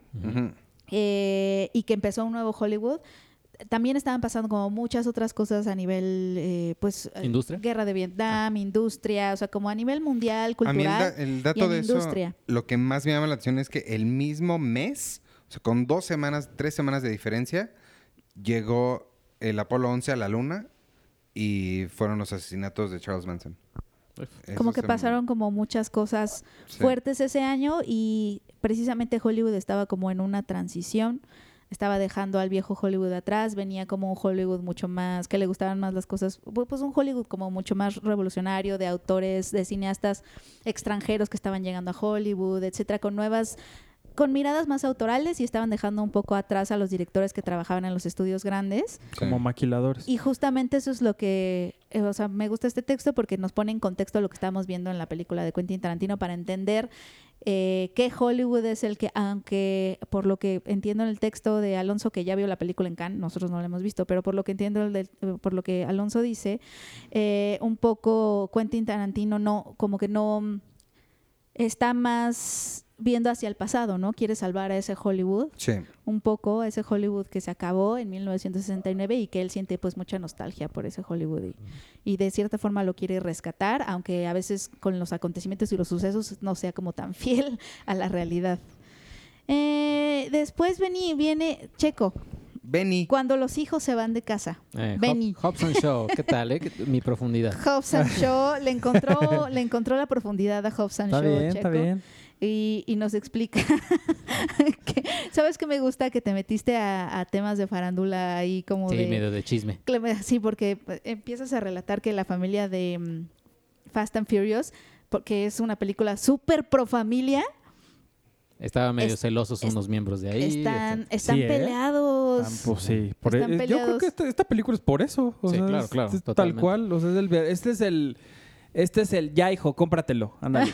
De alguien diciéndole a. a- Pero mi di- hermano tiene... No, no, sí, no. diciéndole a la roca, ten, güey, ya, ten tu spin-off. Y métele a Samoa y la chancla y la mamada. Órale, vas, sí, haz lo que quieras. Esto, sí, bye.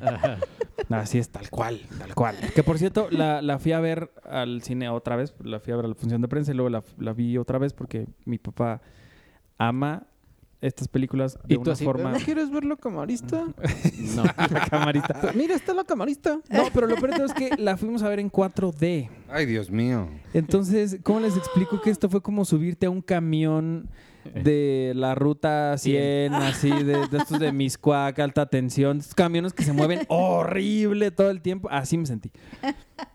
Así me sentí. Oye, pero al Suena menos... horrible. Porque sí te escupe, ¿no? Sí, ¿Quién? De pronto, Mi o sea, papá el- no. no, el asiento, cuando hay agua o algo Sí. así, En- o en- es aire, en porque la yo nunca he sabido distinguir. Cuando hay agua, hay agua. Hay agua, no, ¿verdad? pero en esta, en esta sala a la que yo fui no había ni agua ni olores. Porque ya ven ¿Hay que eso era... olores? Sí. Olores nunca me ha tocado. Sí, claro que sí. Al Bueno, no he ido hacia el tantas veces, principio, pero- principio, principio del 4K, 4K, 4D, perdón, ¿Hay olores? a- había olores. No. En los 70 sacaron Entonces, una imagínate cosa. Titanic así oliendo el mar. En los 70 había una cosa que se llama Smell-O-Vision. Ujú. A la entrada del cine te regalaron una tarjetita y en la pantalla de repente aparecía el número 4 y tenías que rascarle y, y oler el número 4.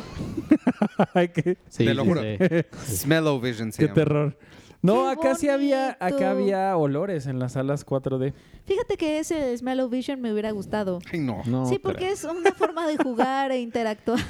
Oye, por cierto, hablando de cosas de los 70, publica ahí en tu Twitter o algo así las películas que nos vas a dejar de tarea que- en las que se inspiró Tarantino Sí. para platicarlas pronto. En el podcast este de tres horas habla de las como de 28 películas que, que- que él curó para pasar en su, en su cine, pero de las cuales obviamente muchas hablaba poquito. Eh, escogí como unas 7, de 7 a 10 películas, de las cuales hablaba con mayor intensidad, con mayor este, gusto. Eh, las voy a publicar para que después vamos a hablar en un podcast de, de ellas. Igual ustedes tienen la tarea, muchachos, también. Para verlas eh, y platicar. Eh, creo que una que le gusta mucho, que ya la vi, que se llama Hollywood Man. Que tiene él la copia en creo que 35 o 16 y la presentó en su primer Quentin Tarantino Festival en el Wow. 97. La verdad es que no, o sea, entiendo por qué le gustó, pero sí está muy malita la película. Sí, no, la, la calidad no creo que sea la mejor de todas. Sí, no. Y ya.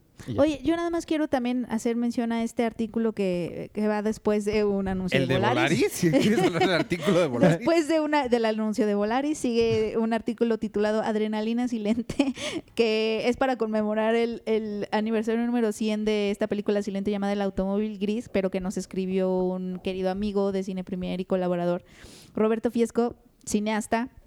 Cineasta, locutor, es productor, todo, ¿no? este, socialité, este, escort, eh, todo. Es, es Roberto miembro Fiesco de, es todo. es- es miembro de Cine Premier, es miembro honorario de Cine Premier, lleva bastante tiempo siéndolo. Tiene todas las revistas de Eh, Cine Premier. Sí, sí, tiene todas las revistas, sí es cierto. Y tiene un tianguis buenísimo, ¿no? De antigüedades a donde va a descubrir cosas. Es que él compra muchas fotos y muchos libros. De hecho, eh, yo he- tenido oportunidad de estar en su biblioteca y no les, o sea, es de piso a techo, estantes de libros, de revistas y de fotos. Y fotos así, stills del cine mexicano, pero stills que ni la gente que salió en esos Ah, de hecho, las fotos, estas fotos que ven acompañando el artículo, amigos, son de su archivo, que ya tiene un nombre, se Mil llama nubes, archivo Mil Nubes. Archivo Mil Sí, Nubes. O sea, él, él nada más le faltó diseñar el artículo. Sí, exactamente. Casi viene a diseñarlo él. Sí.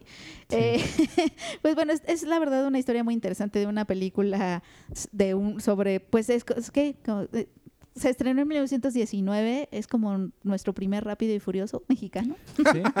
Pues sí, de, de cierta forma, sí. basado en un crimen real y que tiene además pietaje de una ejecución real, ¿no? sí. Porque Sí, sí. De, de estos criminales que eh, a bordo de un coche, ¿qué? ¿Qué marca era el coche? ¿Un Fiat gris? No. No, no, no me acuerdo, pero Sí, bueno, a bordo de un coche eh, robaba- empezaron a robar casas durante la época revolucionaria.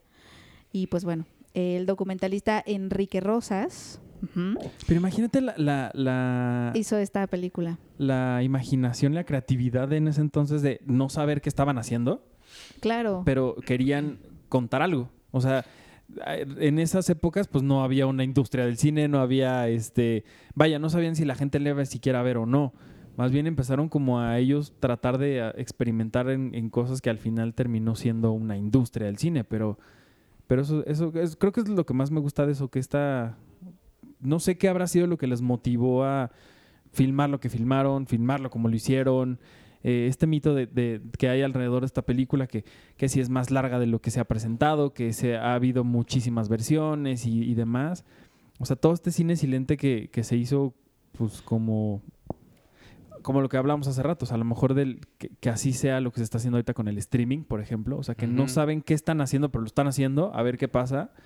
Sí, pues tal cual así fue, pues se salió con su cámara a filmar esta ejecución y después dijo qué armo alrededor de todo esto y fue que ya generó la, Sí. la historia. Está Sí, padre. está muy padre este artículo, me gustó mucho. Y dándole la vuelta a la hoja, tenemos el artículo de Arthur, de Antología de Pesadillas, que es sobre Uh. las historias eh, de miedo para contar en la oscuridad. Una película producida por Guillermo del Toro, porque Iván constantemente se queja de que por qué tenemos tanto Guillermo del Toro en la revista.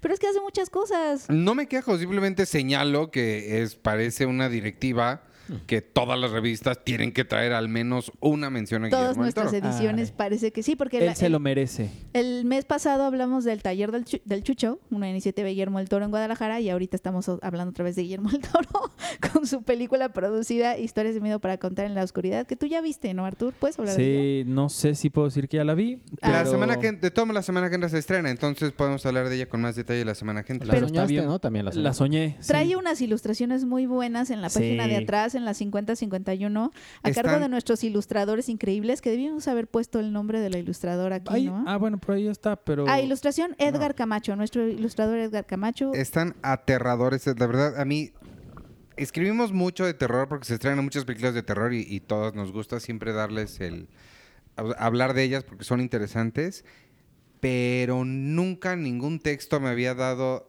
tanto cosa como este. O sea, la descripción de los monitos esos está espantosa. La verdad sí me, Ah, me dio mucho... Muchas gracias. Eh, Sí, está padre, está padre. Vean, lean sobre todo las, los cuentos que Arthur describe, que son los cuentos que fueron adaptados a esta película. Son pequeños, eh, son cuentos cortos eh, en los que está basado esta película y están de verdad horripilantes. Pero sí, la verdad la película está muy padre. Yo la vi en blanco y negro porque así nos, me la pasaron y la verdad es que no me molestó nada. O sea, si, Claro, si al final toque, el, ¿no? el corte hubiera sido así en blanco y negro, hubiera sido muy padre. Como de Mist. Ándale, lo que sí vi la, la película anterior de André Obredal, que es la de The Autopsy Hunter. of Jane Doe. Es la segunda, la Sí, primera es Troll Hunter. Y la verdad es que me gustó un buen. Pues bien, Emmett Hirsch y no recuerdo quién más sale. O sea, quién es el papá. Sí, de no, no- me acuerdo, soy mal, malo con los Pero nombres, la pero... verdad es que está, o sea, vaya, es, es entretenida, pues.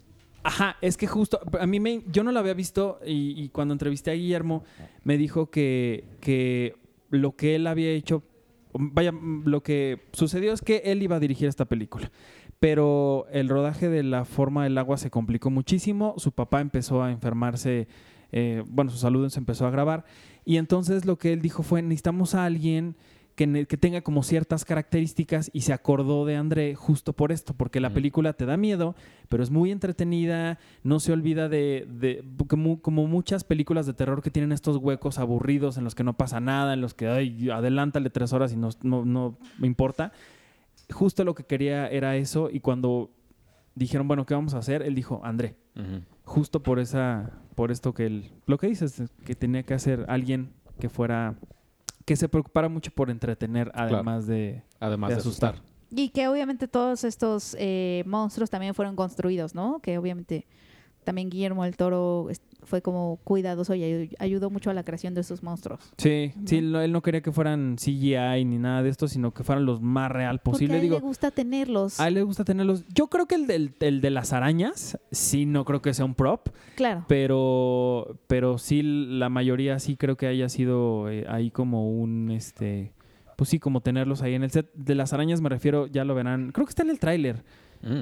Sí. A una mujer le sale una pata de una araña del cachete y lo que viene después es la escena más E- es- asquerosa y horripilante cuento que he es el visto que en mi vida. más cosa me da. No he visto la película, pero leí este Uy, nomás de acordarme. esta descripción que puso Arthur de The Red Spot. Ajá. Que por cierto la foto está en, la, en el índice. Ah, claro, la foto que ven en el índice, disculpen ustedes, o sea, si se van al índice es la primera página, eh, ahí ven a una chica eh, de cabellos rubios y mejillas rosadas, pero tiene una pata de algo saliéndole de su cachete. ¡Oh, qué lo cual horror! creo que es... Pues vean esas ilustraciones y lean los textitos y están de miedo. Sí están de miedo. ¿Qué más? Oye, después viene una- un artículo que me gustó mucho que se llama El mundo sin The Beatles a propósito del estreno de esta película de Danny Boyle llamada Yesterday, que tiene una premisa padrísima. O sea, creo que sí es una muy buena idea esta de imaginarse lo que hubiera sido el mundo sin los Beatles. Eh, y, pero el texto lo escribió nuestro colaborador Sergio Guidobro y él prácticamente habla de, eh, de habla de cómo por, de por qué no podemos concebir un poco el mundo sin los Beatles. O sea, que lo- todo el legado que dejaron, eh, cómo cambiaron no solo la industria musical, sino la cultura pop. Eh, me gustó mucho el texto. Y atrás tenemos una entrevista con Danny Boyle, hecha por nuestra querida Vera Anderson desde Los Ángeles. eh, en donde Danny Boyle justamente habla cómo, de cómo le hicieron, cómo le hizo la producción para, pues obviamente las canciones de los Beatles son carísimas. Para usarlas en cualquier producción son imposibles de conseguir. Entonces los productores pues tuvieron que Pero bueno, un- una un de ellas tuvieron que pedir permiso al propio Paul McCartney. Directamente le pidieron permiso para usar una de ellas al propio Paul McCartney porque usaron el máster original. Pero, pero digo, en este caso sí, por ¿cuál fue Yesterday, no? Eh, Fue A Youth. Ah, no, pero, Hey Jude, pero yo creo que incluso él no tiene el poder de decir. no, los de derechos no le pertenecen a él. No, No, los no, derechos no. le pertenecen No, pues a Emmy. Emmy, ¿no? De, de hecho, eh, aquí dice que Apple tiene el control estético o artístico de cómo se usa la música. O sea, Apple es quien eh, cuida que no te deja emplear, o sea, no te deja emplearla para tu campaña política de supremacistas blancos, ¿no? Ah. Eh, eh, pero las, las finanzas de la música las maneja Sony Music, que es dueña de las canciones porque las, se las compró a Michael Jackson. Imagínate. Que el otro día estaba sea- leyendo de, de un incendio que hubo en la en los estudios Universal, de, ¿no? de Universal que se perdió una cantidad brutal de masters originales de quien te- o sea, de, de Amy Winehouse hasta Louis Armstrong, o sea, una un legado musical que se perdió en ese incendio brutal, brutal. Y justo porque digo, decían que pues sí el incendio y pues una tragedia y demás, pero mucha gente se quejó después de que Universal nunca cuidó o nunca nunca hizo algo para cuidar con el debido eh, cuidado eh, este tipo de materiales que son invaluables para, la- para el mundo de la música. Entonces imagínate, en una de esas que alguien perdiera los masters originales de los Beatles, Ay, no. imagínate. No, no, sí está muy cañón. Este, bueno, híjole, sí está cañón. Pero bueno, cierto- estoy como muy emocionada de ver la película. Yo también tengo muchas Yo ganas también tengo No, muchas ganas. Nada más que la gente que la ve en Guanajuato dicen que Que no está padre. Yo por eso tengo muchas ganas de verla. no, no, no. Ay, bueno, No, mira, sí había Danny Boyle- escuchado que medio se caía, ¿no? Danny. Boyle, Danny Boyle es, o sea, híjole, hizo Sunshine, hizo 28 Days Later, Trainspotting. Trainspotting, hizo Millions, a mí me gustó Millions, pero Yo no he visto Millionaire. Millions. Slumdog Millionaire, ganador, hizo 127 horas. 127 horas. Es, es interesante, no le, no le veo como que una, una, una, no digo, ah, esta es una película de Danny Boyle, porque claro, hizo Digo, Jobs. Sabemos, Sí, no. desde el tráiler se ve que es una feel good movie. Sí. Sí. Un tráiler, por cierto, de los mejorcitos que hemos visto en mucho tiempo. Ah, Es que la idea en sí misma emociona, ¿no? Sí. O sea, ¿tú qué harías si te despiertas un día y tú eres músico y nadie más conoce a los Beatles más que tú? Tú solo conoces las canciones, pues sí te pones a No tocarlas, existiría ¿no? la hora de los Beatles. No, no existiría nada de eso. No existiría en- nada en de Universal. eso. Sí. ¿Todavía existe Universal? ¿Cómo no? Y, siempre hay en la mañana, a las 8 de la mañana y a la 1 de la tarde. Eh, el de, Oh. te- ¿Por qué te vas a brincar el de The Kitchen? ¿Y la hora de Luis Miguel? También creo. ¿También existe? Sí. Y El Juan de- Gabriel, Juan Gabriel también tiene. ¿También tiene una hora Juan Sí. Gabriel? Bueno, sabía que Pedro Infante tenía en el fonógrafo, pero tampoco sé si el fonógrafo sigue El existiendo. fonógrafo, Sí. música ligada a tu recuerdo. Qué belleza. Eso es parte de mi sección artureando. Porque además, fíjate qué bonito, música ligada a tu recuerdo. Ujú. Preocúpate cuando la música que te gusta empieza a sonar en el fonógrafo, porque fonógrafo. quiere decir que eres un ruco. Ya sé, ya me ha pasado. ya me ha pasado que en Universal, no, ¿en cuál? En Universal. Universal. Sí, ya hay algunas. ¿Qué ibas a decir, Iván? Que de The Kitchen. Sí, después tenemos el, el texto escrito por nuestra fabulosa colaboradora Fabi Santiago. Ella viajó a Nueva York. Viste para que de ti de mí estar- no dijo que somos fabulosos. Ustedes siempre son fabulosos. O sea, Fabiola fabulosa. Alonso, Dios mío. Es que a mí esta película me emociona mucho. Tengo muchas ganas de verla. Sí, protagonizada por Elizabeth Moss, eh, mm, Melissa Melissa McCarthy, McCarthy. y Tiffany Haddish como estas... eh, Tiffany Haddish suena como que es de una nacionalidad que no es. Tiffany Tiffany Haddish. Haddish. Haddish. Porque Haddish suena como que... Haddish. Sí, sí. Tiffany Haddish. Haddish. Es de estas esposas de, nar- de Tiffany mafiosos. ¿no? Sí, ellas son, un- son amas de casa, eh, esposas de mafiosos, pero eh, cuando arrestan a sus esposos, ellas tienen, ellas se convierten como en las líderes del negocio en Hell's Kitchen. Y es que... Está basada en un cómic. Y es que me emociona, me, me da un poquito de trepidación la directora, Andrea Berloff, porque a mí, em, ¿cómo se llama? Este, Straight Outta Compton. Straight Outta Compton no me encantó. Que ella la escribió. Ella la escribió, Ah, a mí sí me gustó. pero así como confío en- enteramente en las decisiones de Jake Gyllenhaal y de Joaquín Phoenix, Elizabeth Moss también creo que tiene un ojo increíble para la selección, la- las cosas que selecciona. Y acabo de ver una que se llama Her Smell, que es de rock and roll. ¿Mm? Y está bien padre. Sí. O sea, entonces creo que sí, sí vale mucho la pena hacerle caso a lo que... Y Melissa McCarthy también lo hizo bien. Que yo pude entrevistar a la directora y ella dijo eh, que escogió a Melissa McCarthy, de- que la escogió antes de ver este Can You Ever Forgive Me. Ajá. Eh, que ni la, o sea, que no tenía idea de la película. Obviamente ya después la vio y dijo, órale, sí está padre, pero que siempre le gustó el, el estilo de Melissa McCarthy. como- Antes de verla hacer cosas Es que ella es serias. increíble. Y ahí viene tu entrevista también. Ahí viene un poquito, un cachito de la entrevista. Oye, Ya, gracias por dejarme hablar de Kitchen. ¿Qué más? No, está padre. Después tenemos el top de la década, eh, eh, nuestra sección de el recuento de las mejores películas de diferentes géneros. Ah, Este mes tocó el de los mejores westerns de 2010 a 2019. Y pues bueno, tenemos como una variedad hecha por Luis Miguel Cruz, está El Jinete, Checo. Uy, el jinete ya es mi top. El Jinete, está Bacurau, que acabo de verla en Cannes. ¿No está Red Eh, Dead es Redemption? brasile- no, porque Red Dead Redemption es un videojuego, Iván. Ah, ya Eh, acabo de ¿Cuál más jugar está? mi juego de Crash. Ay, qué bueno. Está ¿Cuál bien más? padre. Eh, tenemos Ojalá a alguien le Temple de Acero. El Renacido entró. No, pues ya dile todas para que no la compren. Bueno, les puedes decir, la número 6 les sorprenderá. Ajá, La no lo número dices. un, dos, tres, cuatro, Les volará la seis. cabeza. No, pues. No, ¿cuál les sorprenderá? No, pues creo que todas. La verdad es que. te las- ni siquiera están numeradas, nada más dile las 6. La 6 les sorprenderá. Está nuestro tiempo de Carlos Regadas. Uf. Después de ahí tenemos algunos textos. También tenemos otro texto de aniversario. Es el aniversario del Mago de Oz. Es el 80 aniversario del Mago de Oz. La, mm, la película protagonizada por Judy Garland. Acuerdo qué que, que bonita. fui al set de que, Ah, que, que ha sido que, que- que se considera una de las películas que más han, o sea, más referenciadas en la historia del cine. o sea, sí. porque todo el mundo habla de ella. De hecho, empieza eh, nuestra colaboradora Rebeca Jiménez Calero, que escribió el texto, empieza haciendo alusión a cuando en Matrix hacen justamente este guiño de de mm, Ya no estamos en ya- ya no Kansas. estamos en Kansas, etcétera. O sea, como Kansas que is gonna bye bye. es Eh, y después viene un texto mío de la camarista, amigos, que está ahorita en cartelera, léanlo. Oye, sí. Y me, Este- me- no sé si... Digo, no tengo bien los datos, pero me parece que es de los estrenos más grandes de Cine Caníbal de siempre. Está, les, les está yendo muy bien en taquilla. No, no, a lo que me refiero es, o sea, ellos la pusieron en muchos cines. Ah, en- varias, con Confiaron varias copias. mucho en la película porque sí, la lista de los cines en donde está, creo que nunca había visto Es un estreno de extensa. Cine Caníbal, can- Ujú. Caníbal tan grande. Sí, sí, sí, tienes razón. No sé si con Voraz.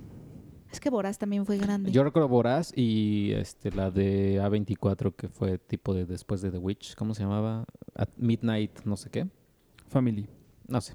Pero también, o sea, sí vi, la- me acuerdo ver la lista de cines, hiciera bastante, pero de la camarista ¿La de también Viene de sí. noche? Viene de noche. La de Joel Ah, Edgerton. Oye, ayer Ah, la puede pasaron, ayer la vi, qué buena es. Bueno, puede ser que sí sea la más grande mexicana. Ajá, para mexicanas sí es, sí es de las no, más le está grandes, ¿eh? yendo bastante bien, Mm, nominada qué a, bueno. 10, a 10 Arieles, ganó el de Mejor Ópera Prima. Y pues te- eh, tuve la oportunidad de platicar con la directora y la verdad es que ella ella es una, una persona muy sensible, me mm, o sea, como que tiene proyecta mucha sensibilidad y obviamente se refleja en su cine. Sí. Entonces y vale también, y, o sea, ella, que es Lila Vilés y, y, y Gaby Cartol, eh, que las, las vimos varias veces ahora por lo del Ariel. eh, estuvo en nuestra sesión de fotos y luego la vimos en la ceremonia y en otros momentos y siempre muy, muy lindas y muy atentas con nosotros. Que eso también es padre, ¿no? Que pues siempre, vaya, como que es, es padre que de repente pues sí te, te saluden con cariño y, y sean como, pues sí, no sé, De que, atentos. que ubiquen a la publicación está padre, ¿no? Eso es- también está padre. que se hayan sentido como... Eh, después tenemos otro aniversario, ah, el 20 años de El Sexto Sentido. Yo Hablando de Angelillo Losment. Ah. Hablando, ajá, exactamente. Eh, escrito por Vera Anderson, ahí está, como ustedes pueden ver. y, te- ne- y se- después tenemos esta, sí hemos hablado de esta sección en Cine Premier Impresa. Sí, Estamos, No me acuerdo. Sí, cada sí, mes sí, estamos publicando Sí, yo sí, recuerdo. porque Una- dijimos que lo pueden cortar y juntarlo. una partecita del mundo y analizamos las películas más vistas en, en los países de esa región. Ahora tocó Europa y África y resulta que Europa, la- muchos países de Europa siguen, eh, o sea, la película que tiene el récord y que sigue sin, sin soltarlo es Avatar. En, en 18 países de la región, Avatar sigue siendo la película. O sea, pa- están locos por Pandora. Y en África, la película, este, ¿Y ¿Cómo te va, mi a, amor? a- a quienes a, a quienes a quien aman es a Black Panther justamente Ah, mira. justamente Wakanda Forever. son hay varios países donde Black Panther registra el récord histórico de taquilla pero otra cosa que sí llama la atención de Europa es que hay países sí donde Avatar es lo máximo pero a- muchos otros países el número uno a- nivel global de taquilla es un éxito local, o sea, es una película de ese propio país. Y eso es algo que pasa mucho en Europa y no pasa, por ejemplo, casi no pasa en América Y Latina. en Asia, sobre todo también. Este, En Asia. en Asia estamos apenas, lo- eh, Asia y Oceanía vienen en el mes de septiembre, va a salir en el mes de septiembre, pero Asia también es una cosa de, les gusta sobre todo, mm, sí, sus éxitos locales, o sea, como que tienen una industria fuerte, la gente va a ver su propio cine. Y eso la verdad es que sí llama la atención bastante. En, en el pasado que hablamos de América, creo que era nada más Argentina, Chile, que tenían como presencia importante en el top 10, ¿no? De sus Sí, producciones locales. tenían, sí, exacto. Argentina, Chile tienen como, sí tienen películas taquilleras, pero América sigue siendo dominada por más. las producciones de Marvel, por ejemplo, Sí. Disney. Leí hace poquito, creo que fue en el país que hablaban del, del cine de Perú y que decían que Perú es el, el país más cinéfilo de América, pero sí su top era pura, pura producción hollywoodense. Nada más, nada más. Nada local, nada de otros países.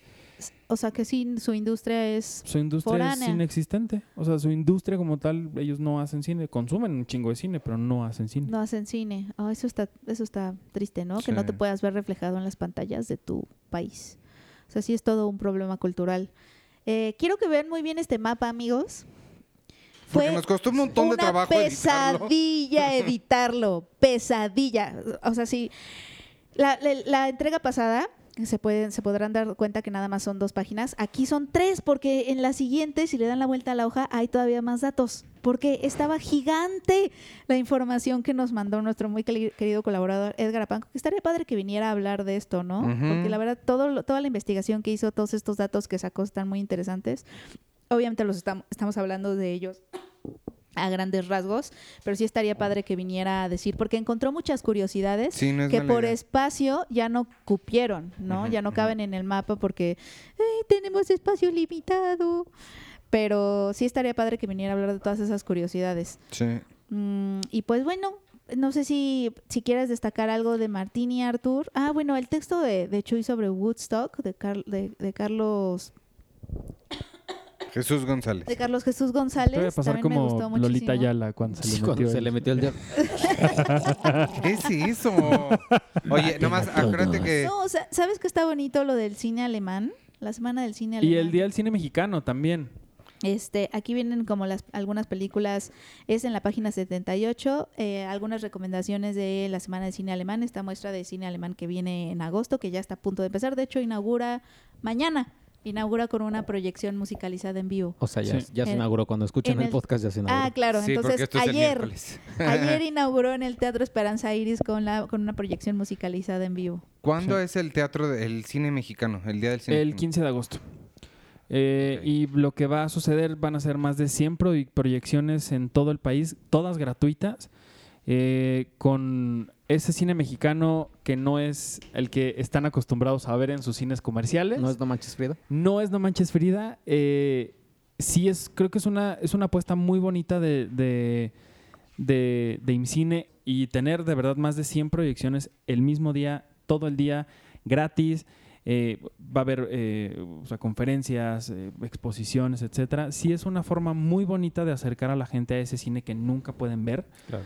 Y que, y que además lo pueden hacer gratis y que seguramente, créanme que de estas 100 películas, más de 60, perdón, que van a, que van a ver en estas 100 proyecciones, algo les va a gustar. Porque sí hay de todo y para todos los gustos, cosas bien padres, bien oscuras, bien locas, bien divertidas, que no es ese cine que siempre llega a los cines y que la gente siempre critica.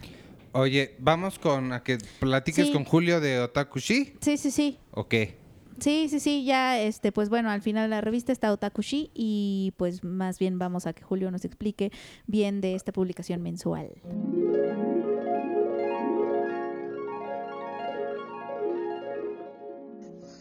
Bueno amigos, pues ya estamos con Julio Vélez, un- nuestro queridísimo colaborador, uno de los nuestros colaboradores más antiguos y editor de esta nueva publicación de anime que les contábamos hace ratito, Otakushi. Sí, estábamos, estamos enlazándonos con él desde Japón. Ah, no es cierto. Ay, oye, ¿Cómo estás, Julio? ojalá, ojalá, bueno fuera, Penny. Bien, bien, muchas gracias. ¿Y tú cómo estás? Estoy en, en, la, en la orienta- las orientales tierras de Querétaro, pero creo que no, creo que no, no, no llego todavía tan lejos, pero aquí estamos. Está muy bien, está muy bien. Oye, pues cuéntanos un poquito de esta, eh, pues me gusta decirle publicación, no solo como sección, ¿no? Porque sí es una publicación independiente que sí va a venir por el momento dentro de Cine Premier, pero la verdad es que sí es como su propia cosa, ¿no? Sí, sí, sí, definitivamente. Y fíjate que está bien padre, yo quedé fascinado cuando ya vi la, la, revista final, el ejemplar del Cine Premier de agosto, porque cuando ustedes la, la, la vean, la palpen, se van a dar cuenta de que uh, justo empata con lo que estás diciendo cuando tú comienzas a ver esta, esta parte de Otakushi, incluso la textura de las páginas es diferente, ¿no? Entonces, es algo muy bonito porque sí te da la sensación como de que es algo que está en Cine Premier, pero que tiene una identidad propia. Y creo que a los fans les va a gustar mucho eso también. Exactamente, es como un hijo, pero que es independiente, ¿no? Exactamente, exactamente. Sí, sí, sí, tienes toda la razón. Oye, querido Julio, pues bueno, nada más para nada más decir que sí, ya ya ya llevábamos tiempo, ¿no? Queriendo como darle más espacio a anime, pero eh, eh, nuestras páginas son limitadísimas y siempre había sido un problema. Entonces, qué padre, es como un sueño cumplido. Sí, está padrísimo. ¿Sabes qué? Un sueño cumplido para nosotros, por supuesto, como entusiastas y que siempre nos ha gustado tanto todo, pues todo lo que es la cultura eh, japonesa, que incluye, por supuesto, el anime, el manga, también los videojuegos que son de manufactura allá. Pero recordemos que eh, en la historia de los videojuegos, pues todo empieza en América, pero en Japón hubo pasos importantísimos de compañías grandes como Nintendo, conceptos y sagas que tienen mucho que ver con la cultura de ellos y que todo eso se conjuga en lo que queremos nosotros presentarles mes a mes en Otakushi, que es de hecho el concepto, si tradujéramos directamente del japonés Otakushi al español, sería algo así como revista geek, pero desde el punto de vista de, de- de- de la cultura japonesa, ¿no? Entonces, como bien dices, nos emociona mucho a nosotros al estarlo haciendo, pero también sabemos que es eh, emoción de, de- nuestros queridos lectores de Cine Premier que durante mucho tiempo lo han estado pidiendo. O sea, si las eh, secciones, las noticias y las reseñas de, de anime y manga han crecido en el sitio de Cine Premier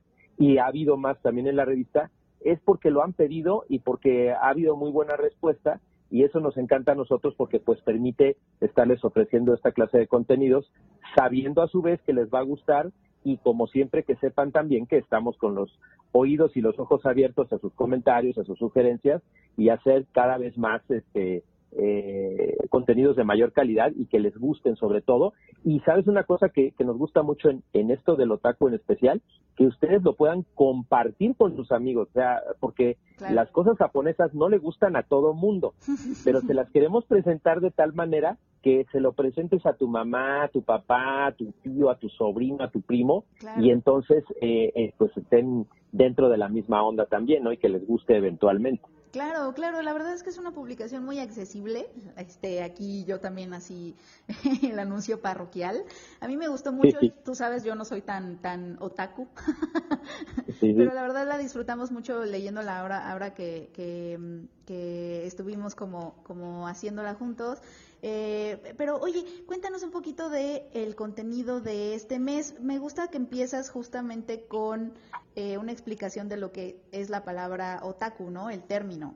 Entonces, Sí, ¿qué- exacto. ¿qué, qué es un otaku?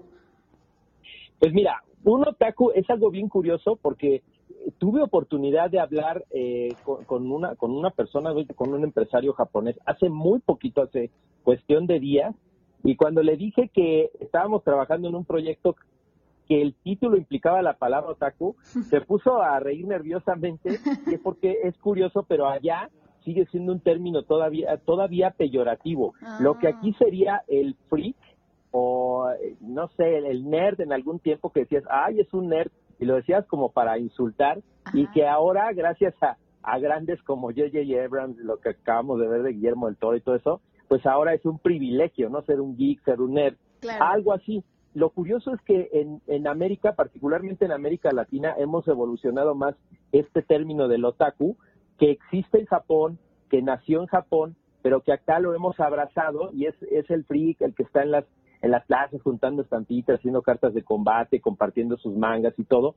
Pero acá es como una hermandad de la gente que le gusta eso, la que va a las expos, la que se disfraza de su personaje favorito y todo eso. Y eh, es en un sentido de que te atraiga a ti todas estas cosas de lo que es la cultura japonesa. Entonces, por eso lo explicamos en la revista. Por supuesto, cuando la lean van a ver una explicación mucho más completa y algunas de las cosas que les gusta o que nos gustan los otakus y que en una de esas les va a gustar a ustedes también. Entonces, va, va a estar divertido. Está muy, muy padre. La verdad me gustó mucho que empezáramos como con ese, como esa explicación como para estar todos en la misma línea y que también obviamente sirve para quienes no estén tan familiarizados y apenas también quieran entrar. Eso es lo que está padre también de, de, de la publicación, ¿no? Que como tú decías que es accesible y que está como abierta y es incluyente. Y, y pues Sí. platícanos, por ejemplo, de las secciones. ¿Qué vamos a poder encontrar mes con mes? Mira, fíjate que tenemos, bueno, siempre la idea es que haya un artículo principal, que es el que está en nuestra pequeña portada, que en esta ocasión es eh, para los fans Dragon Ball Kakarot, que es en este caso un videojuego basado en principalmente en los arcos de lo que es la serie de Dragon Ball Z. O sea, cuando ya Goku está grande y lo atacan ahí sus soterráneos de- del- planeta donde él proviene y todo esto. Pero lo que hicieron fue un videojuego muy padre que lo está, lo está desarrollando Bandai Namco, eh, que está hecho como un RPG, o sea, un juego de aventuras y no tanto un juego de peleas. Entonces, la idea es que la gente cuando lo juegue, si no conoce absolutamente nada de Dragon Ball, cuando lo juegue conozca la historia, pero desde otro ángulo, desde otro punto de vista, y si lo que eres es gamer, pero no eres otaku, pues te llame la atención ver por primera vez esta historia. Cuando estábamos haciendo el artículo, metimos varios datos muy padres que, que este, nuestro colaborador, colaborador Gustavo Pineda se lució ahí con todos estos detalles que sacó. Y apenas hace unos días pudimos jugarlo en, en, este, en la Unboxing Toy Convention y podemos certificarles que está muy padre el juego. Van a ver ahí esos detalles e incluso en el artículo le hablamos de- les hablamos de algunas cosas que todavía no habíamos visto. Ya las vimos y definitivamente les va a encantar lo que lo que van a ver cuando se estrene este juego. Órale. Eso viene, eh, eh, sí, sí, está padrísimo, les va a gustar mucho porque está diseñado pues para que les llame la atención incluso si no es lo suyo Dragon Ball, ¿no? Porque van a decir, ay, otra vez Dragon Ball. Bueno, a mucha gente le gusta y aquí es una buena oportunidad para que vean por qué les debe gustar, ¿no? Aparte de eso, en Otakushi ah, va a haber otras secciones como detrás de la voz, donde vamos a estar hablando con gente del doblaje, que a final de cuentas son los que le han dado forma a todo esto que hoy conocemos, ¿no? Los que comenzamos viendo caricaturas ah, o animación japonesa desde pequeños, pues la única manera en la que podíamos verlo era con doblaje en español, ¿no? Entonces hay grandes actores, grandes voces, entonces está en otra de las secciones. Tenemos una que en lo particular me gusta mucho, que es desde Japón, y literalmente tenemos un colaborador que vive en Japón. Entonces él nos va a decir cosas de las cosas rarísimas que pasan allá y que a veces ni siquiera nos enteramos, ¿no? Entonces va a ser una sección muy divertida esa también. Eso me gusta, me gusta mucho. Oye, y por ejemplo, me- ahorita estaba pensando, este, ¿por qué no hay tantas publicaciones de anime a- acá si, si somos muy fans, ¿no? En México.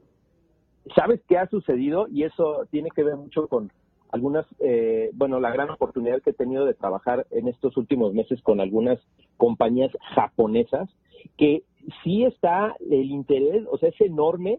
Si tú hubieras medido en la expo que acaba de, pasar en la Ciudad de México, en Unboxing Toy, Toy Convention, el tamaño o la cantidad de geeks, o sea, los fans de los cómics, de las películas de superhéroes y todo eso, con la cantidad de otakus que había en el recinto, te impresionaría. O sea, la cantidad de cosplayers eran más relacionados con anime y con manga que lo que refiere a cosas occidentales.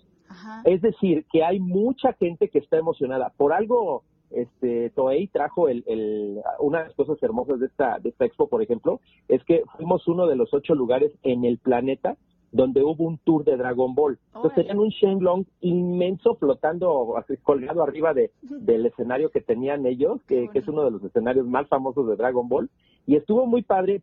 Eh, a lo que voy es que hay mucha gente que, que le gustan las cosas japonesas, pero lamentablemente a la hora de, de tenerlo, eh, el medio informativo, que puede ser un sitio, una revista, hasta un programa de televisión, eh, no existe el apoyo suficiente de las compañías japonesas para que sustenten toda esta, este- esta información y que sea de una forma legítima, porque a veces el uso de imágenes, el uso de videos, el uso de audio inclusive, es muy penado en Japón que no tenga eh, el permiso de los derechos de autor. Ya. Entonces, eso ha hecho que corran demandas, que corran situaciones, y las revistas, eh, los sitios y los programas de televisión cierran rápidamente por esta razón. Así que lo- la, la tranquilidad que queremos darles a, a nuestros lectores es que eh, la desaparecer por esas cuestiones. O sea, puede desaparecer algún día si ya no les interesa, si ya no la quieren, si, ay, no, ya no quiero saber de esto, ahí sí. Pero no por esto, porque siempre estamos muy cerca de las compañías japonesas para que ellas estén contentas con los contenidos que estamos informando acá, por lo que pues no se preocupen, o sea, si, si Otaku Shi se llega a convertir en toda una revista completa, tengan la certeza de que como fans eh, va a tener toda esa legalidad que se necesita y que va a hacer que la industria siga creciendo. Perfecto, pues ahí está, amigos, Otaku Shi. Este, esta nueva, esta nueva pues, publicación mensual editada por nuestro muy querido amigo Julio Vélez. Cómprenla, bueno, eh, compren la revista y disfruten de la publicación que viene hasta atrás. eh, está al revés porque es como se leen así los mangas. ¿No es correcto, Julio? Sí. Sí, sí, sí, totalmente. diciendo Esa es la idea. No, no, no, está totalmente bien. Así se leen los mangas, que es- el manga es el cómic eh, japonés. Pero este no es un cómic japonés, pero la idea es darles ese sentido oriental divertido y que comiencen leyendo. De hecho, por ahí van a ver que si están terminando de leer Cine Premier, que nos va a dar mucho gusto que terminen de leer la de agosto, y de repente van a ver ahí a Saitama, que es un personaje de One Punch Man, diciendo, oye, estás leyendo al revés. No se confundan, Exacto. empiecen a leer desde atrás, van a ver la contraportada y entonces ahí comienza Otakushi. Exactamente, amigos, no nos equivocamos, así es. Pues bueno, te mandamos muchos abrazos, Julio, muchas gracias y a ver cuando te das una vuelta para platicar otra vez. El mes Muchas que entra gracias, Penny. estaría padrísimo Sí. para que nos platiques de lo que viene en septiembre. Estoy seguro que sí, estoy seguro que sí. Y, ha- y hay sorpresas muy padres. No se Sorpresas. las podemos decir todavía, pero les va a encantar lo que van a leer en septiembre. Perfecto, muchísimas gracias, Julio. Un saludo. Gracias, Penny. Un abrazo a todos. Bye, bye. Abrazo, bye.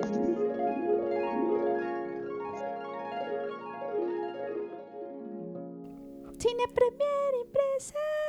La, la, la. Es que no sé si después voy a poder hacer eso. No, pues sí, pues después es ahorita. Cine Y gracias por ignorar como siempre. Martini, ¿eh? Porque hay cosas bien bonitas. No, pero hablamos de la semana de cine hablamos de, alemán. y de, Y de- no, no, nada más tengo dos páginas y ahí, de ¿eh? Woodstock. Ah, te pregunté si querías destacar algo y no me dijiste. la foto de Maite Perroni es lo que me encantaría destacar. Sí, miren, en la página 81 hay una foto de Maite Perroni a- hasta arriba. Véanla bien, Arturo la amó. Se ve preciosa. Clamó La por ella, amo. o sea, la exigió como si no hubiera mañana.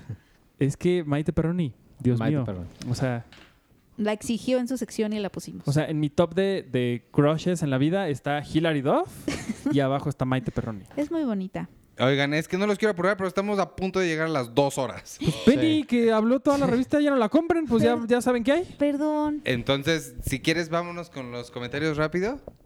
Y la pregunta de la semana. Y la ¿cuál va a pregunta de la semana- Habías pensado una bien Mira, padre. es que me llegaron tres preguntas Ah, durante. caray. Uno, o sea, uno puede ser tu película favorita de lo que va del año. Esa es una. La dos, la pregunta del mes, que fue tu canción de los Beatles favorita. Mm. O tres, tu western de los de esta década favorito. Ah, yo había pensado en una bien tonta. Ay, el western.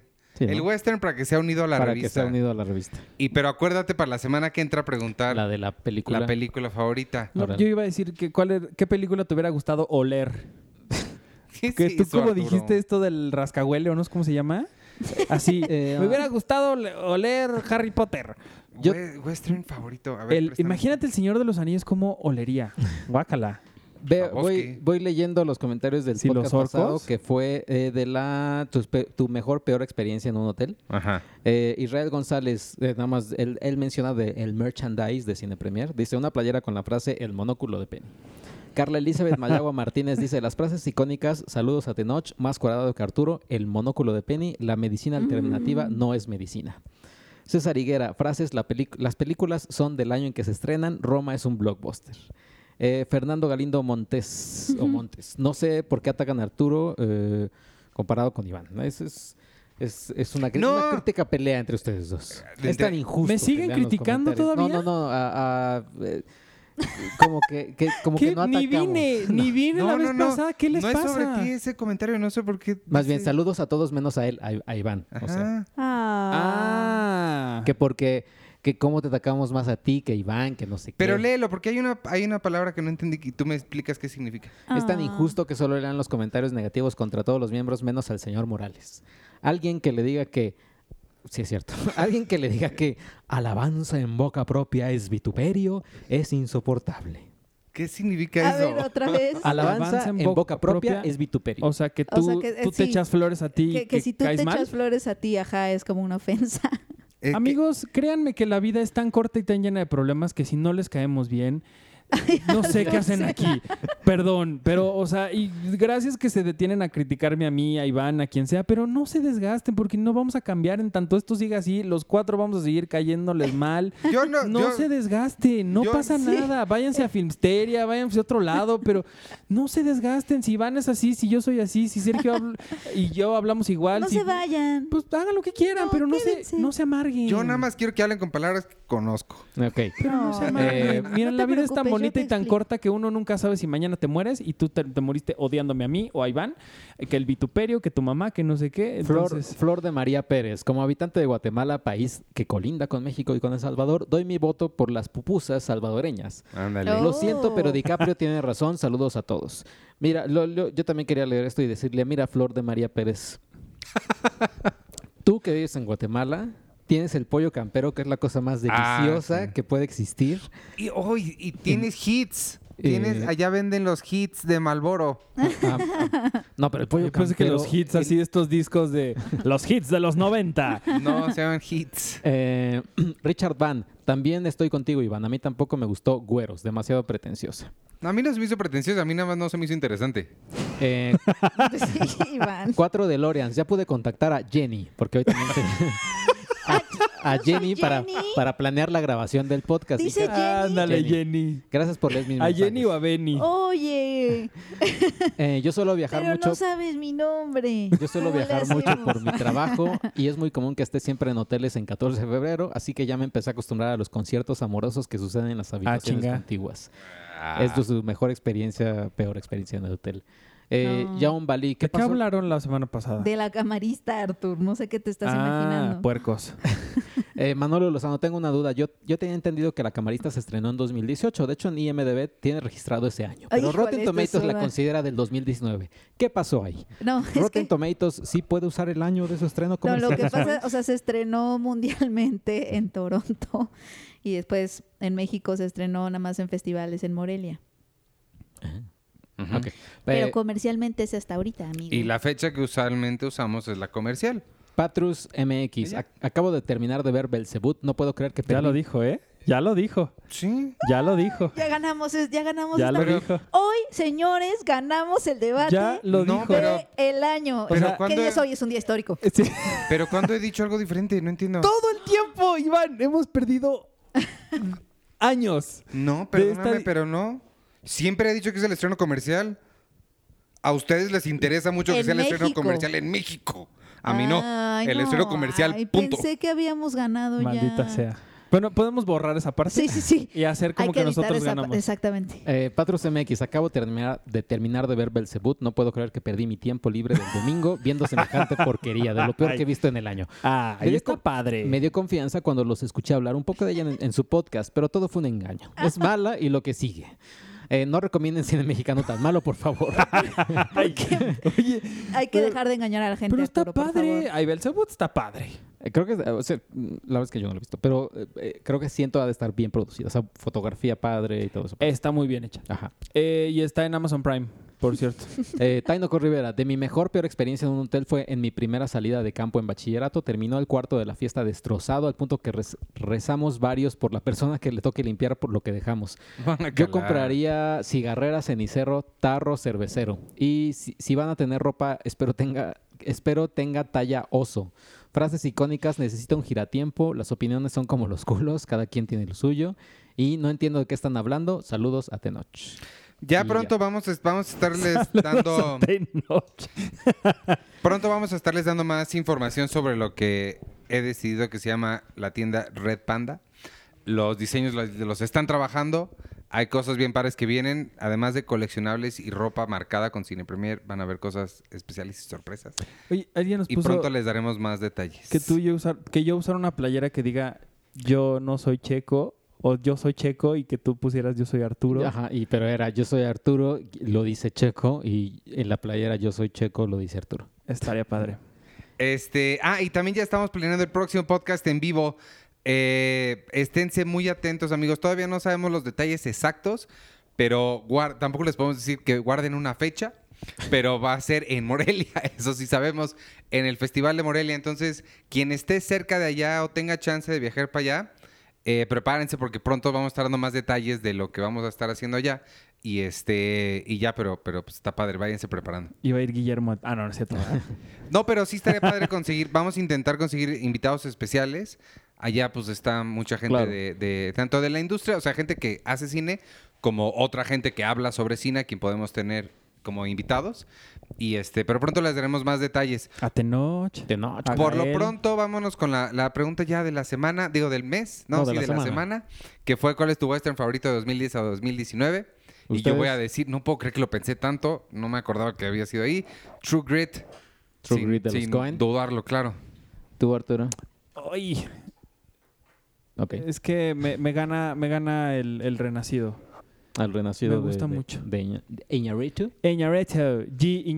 A mí sí me gustó, a mí sí me gustó, a mí sí me gustó mucho el jinete y Bakurao. El jinete y. Sí, yo me voy, yo me quedo con el jinete. Sí, no hay nada más hermoso que el jinete. Bueno, pues ahí está la pregunta de la semana. Nos escuchamos entonces la semana que entra. Este, yo soy Iván Morales. Me pueden seguir en arroba Iván Morales y en todas las redes sociales de Cine Premier con la E al final, arroba Cine Premiere. Twitter, Instagram, en Facebook, en Spotify, en todos lados. No se pierdan eh, escuchar los episodios pasados de Friends un episodio a la vez para que pues, vean mucho la primera temporada. Ya ahí viene la segunda. Todos los viernes, Hijos del Averno con Sergio y Mijares, o no sé quién dijiste que salía. No, el otro.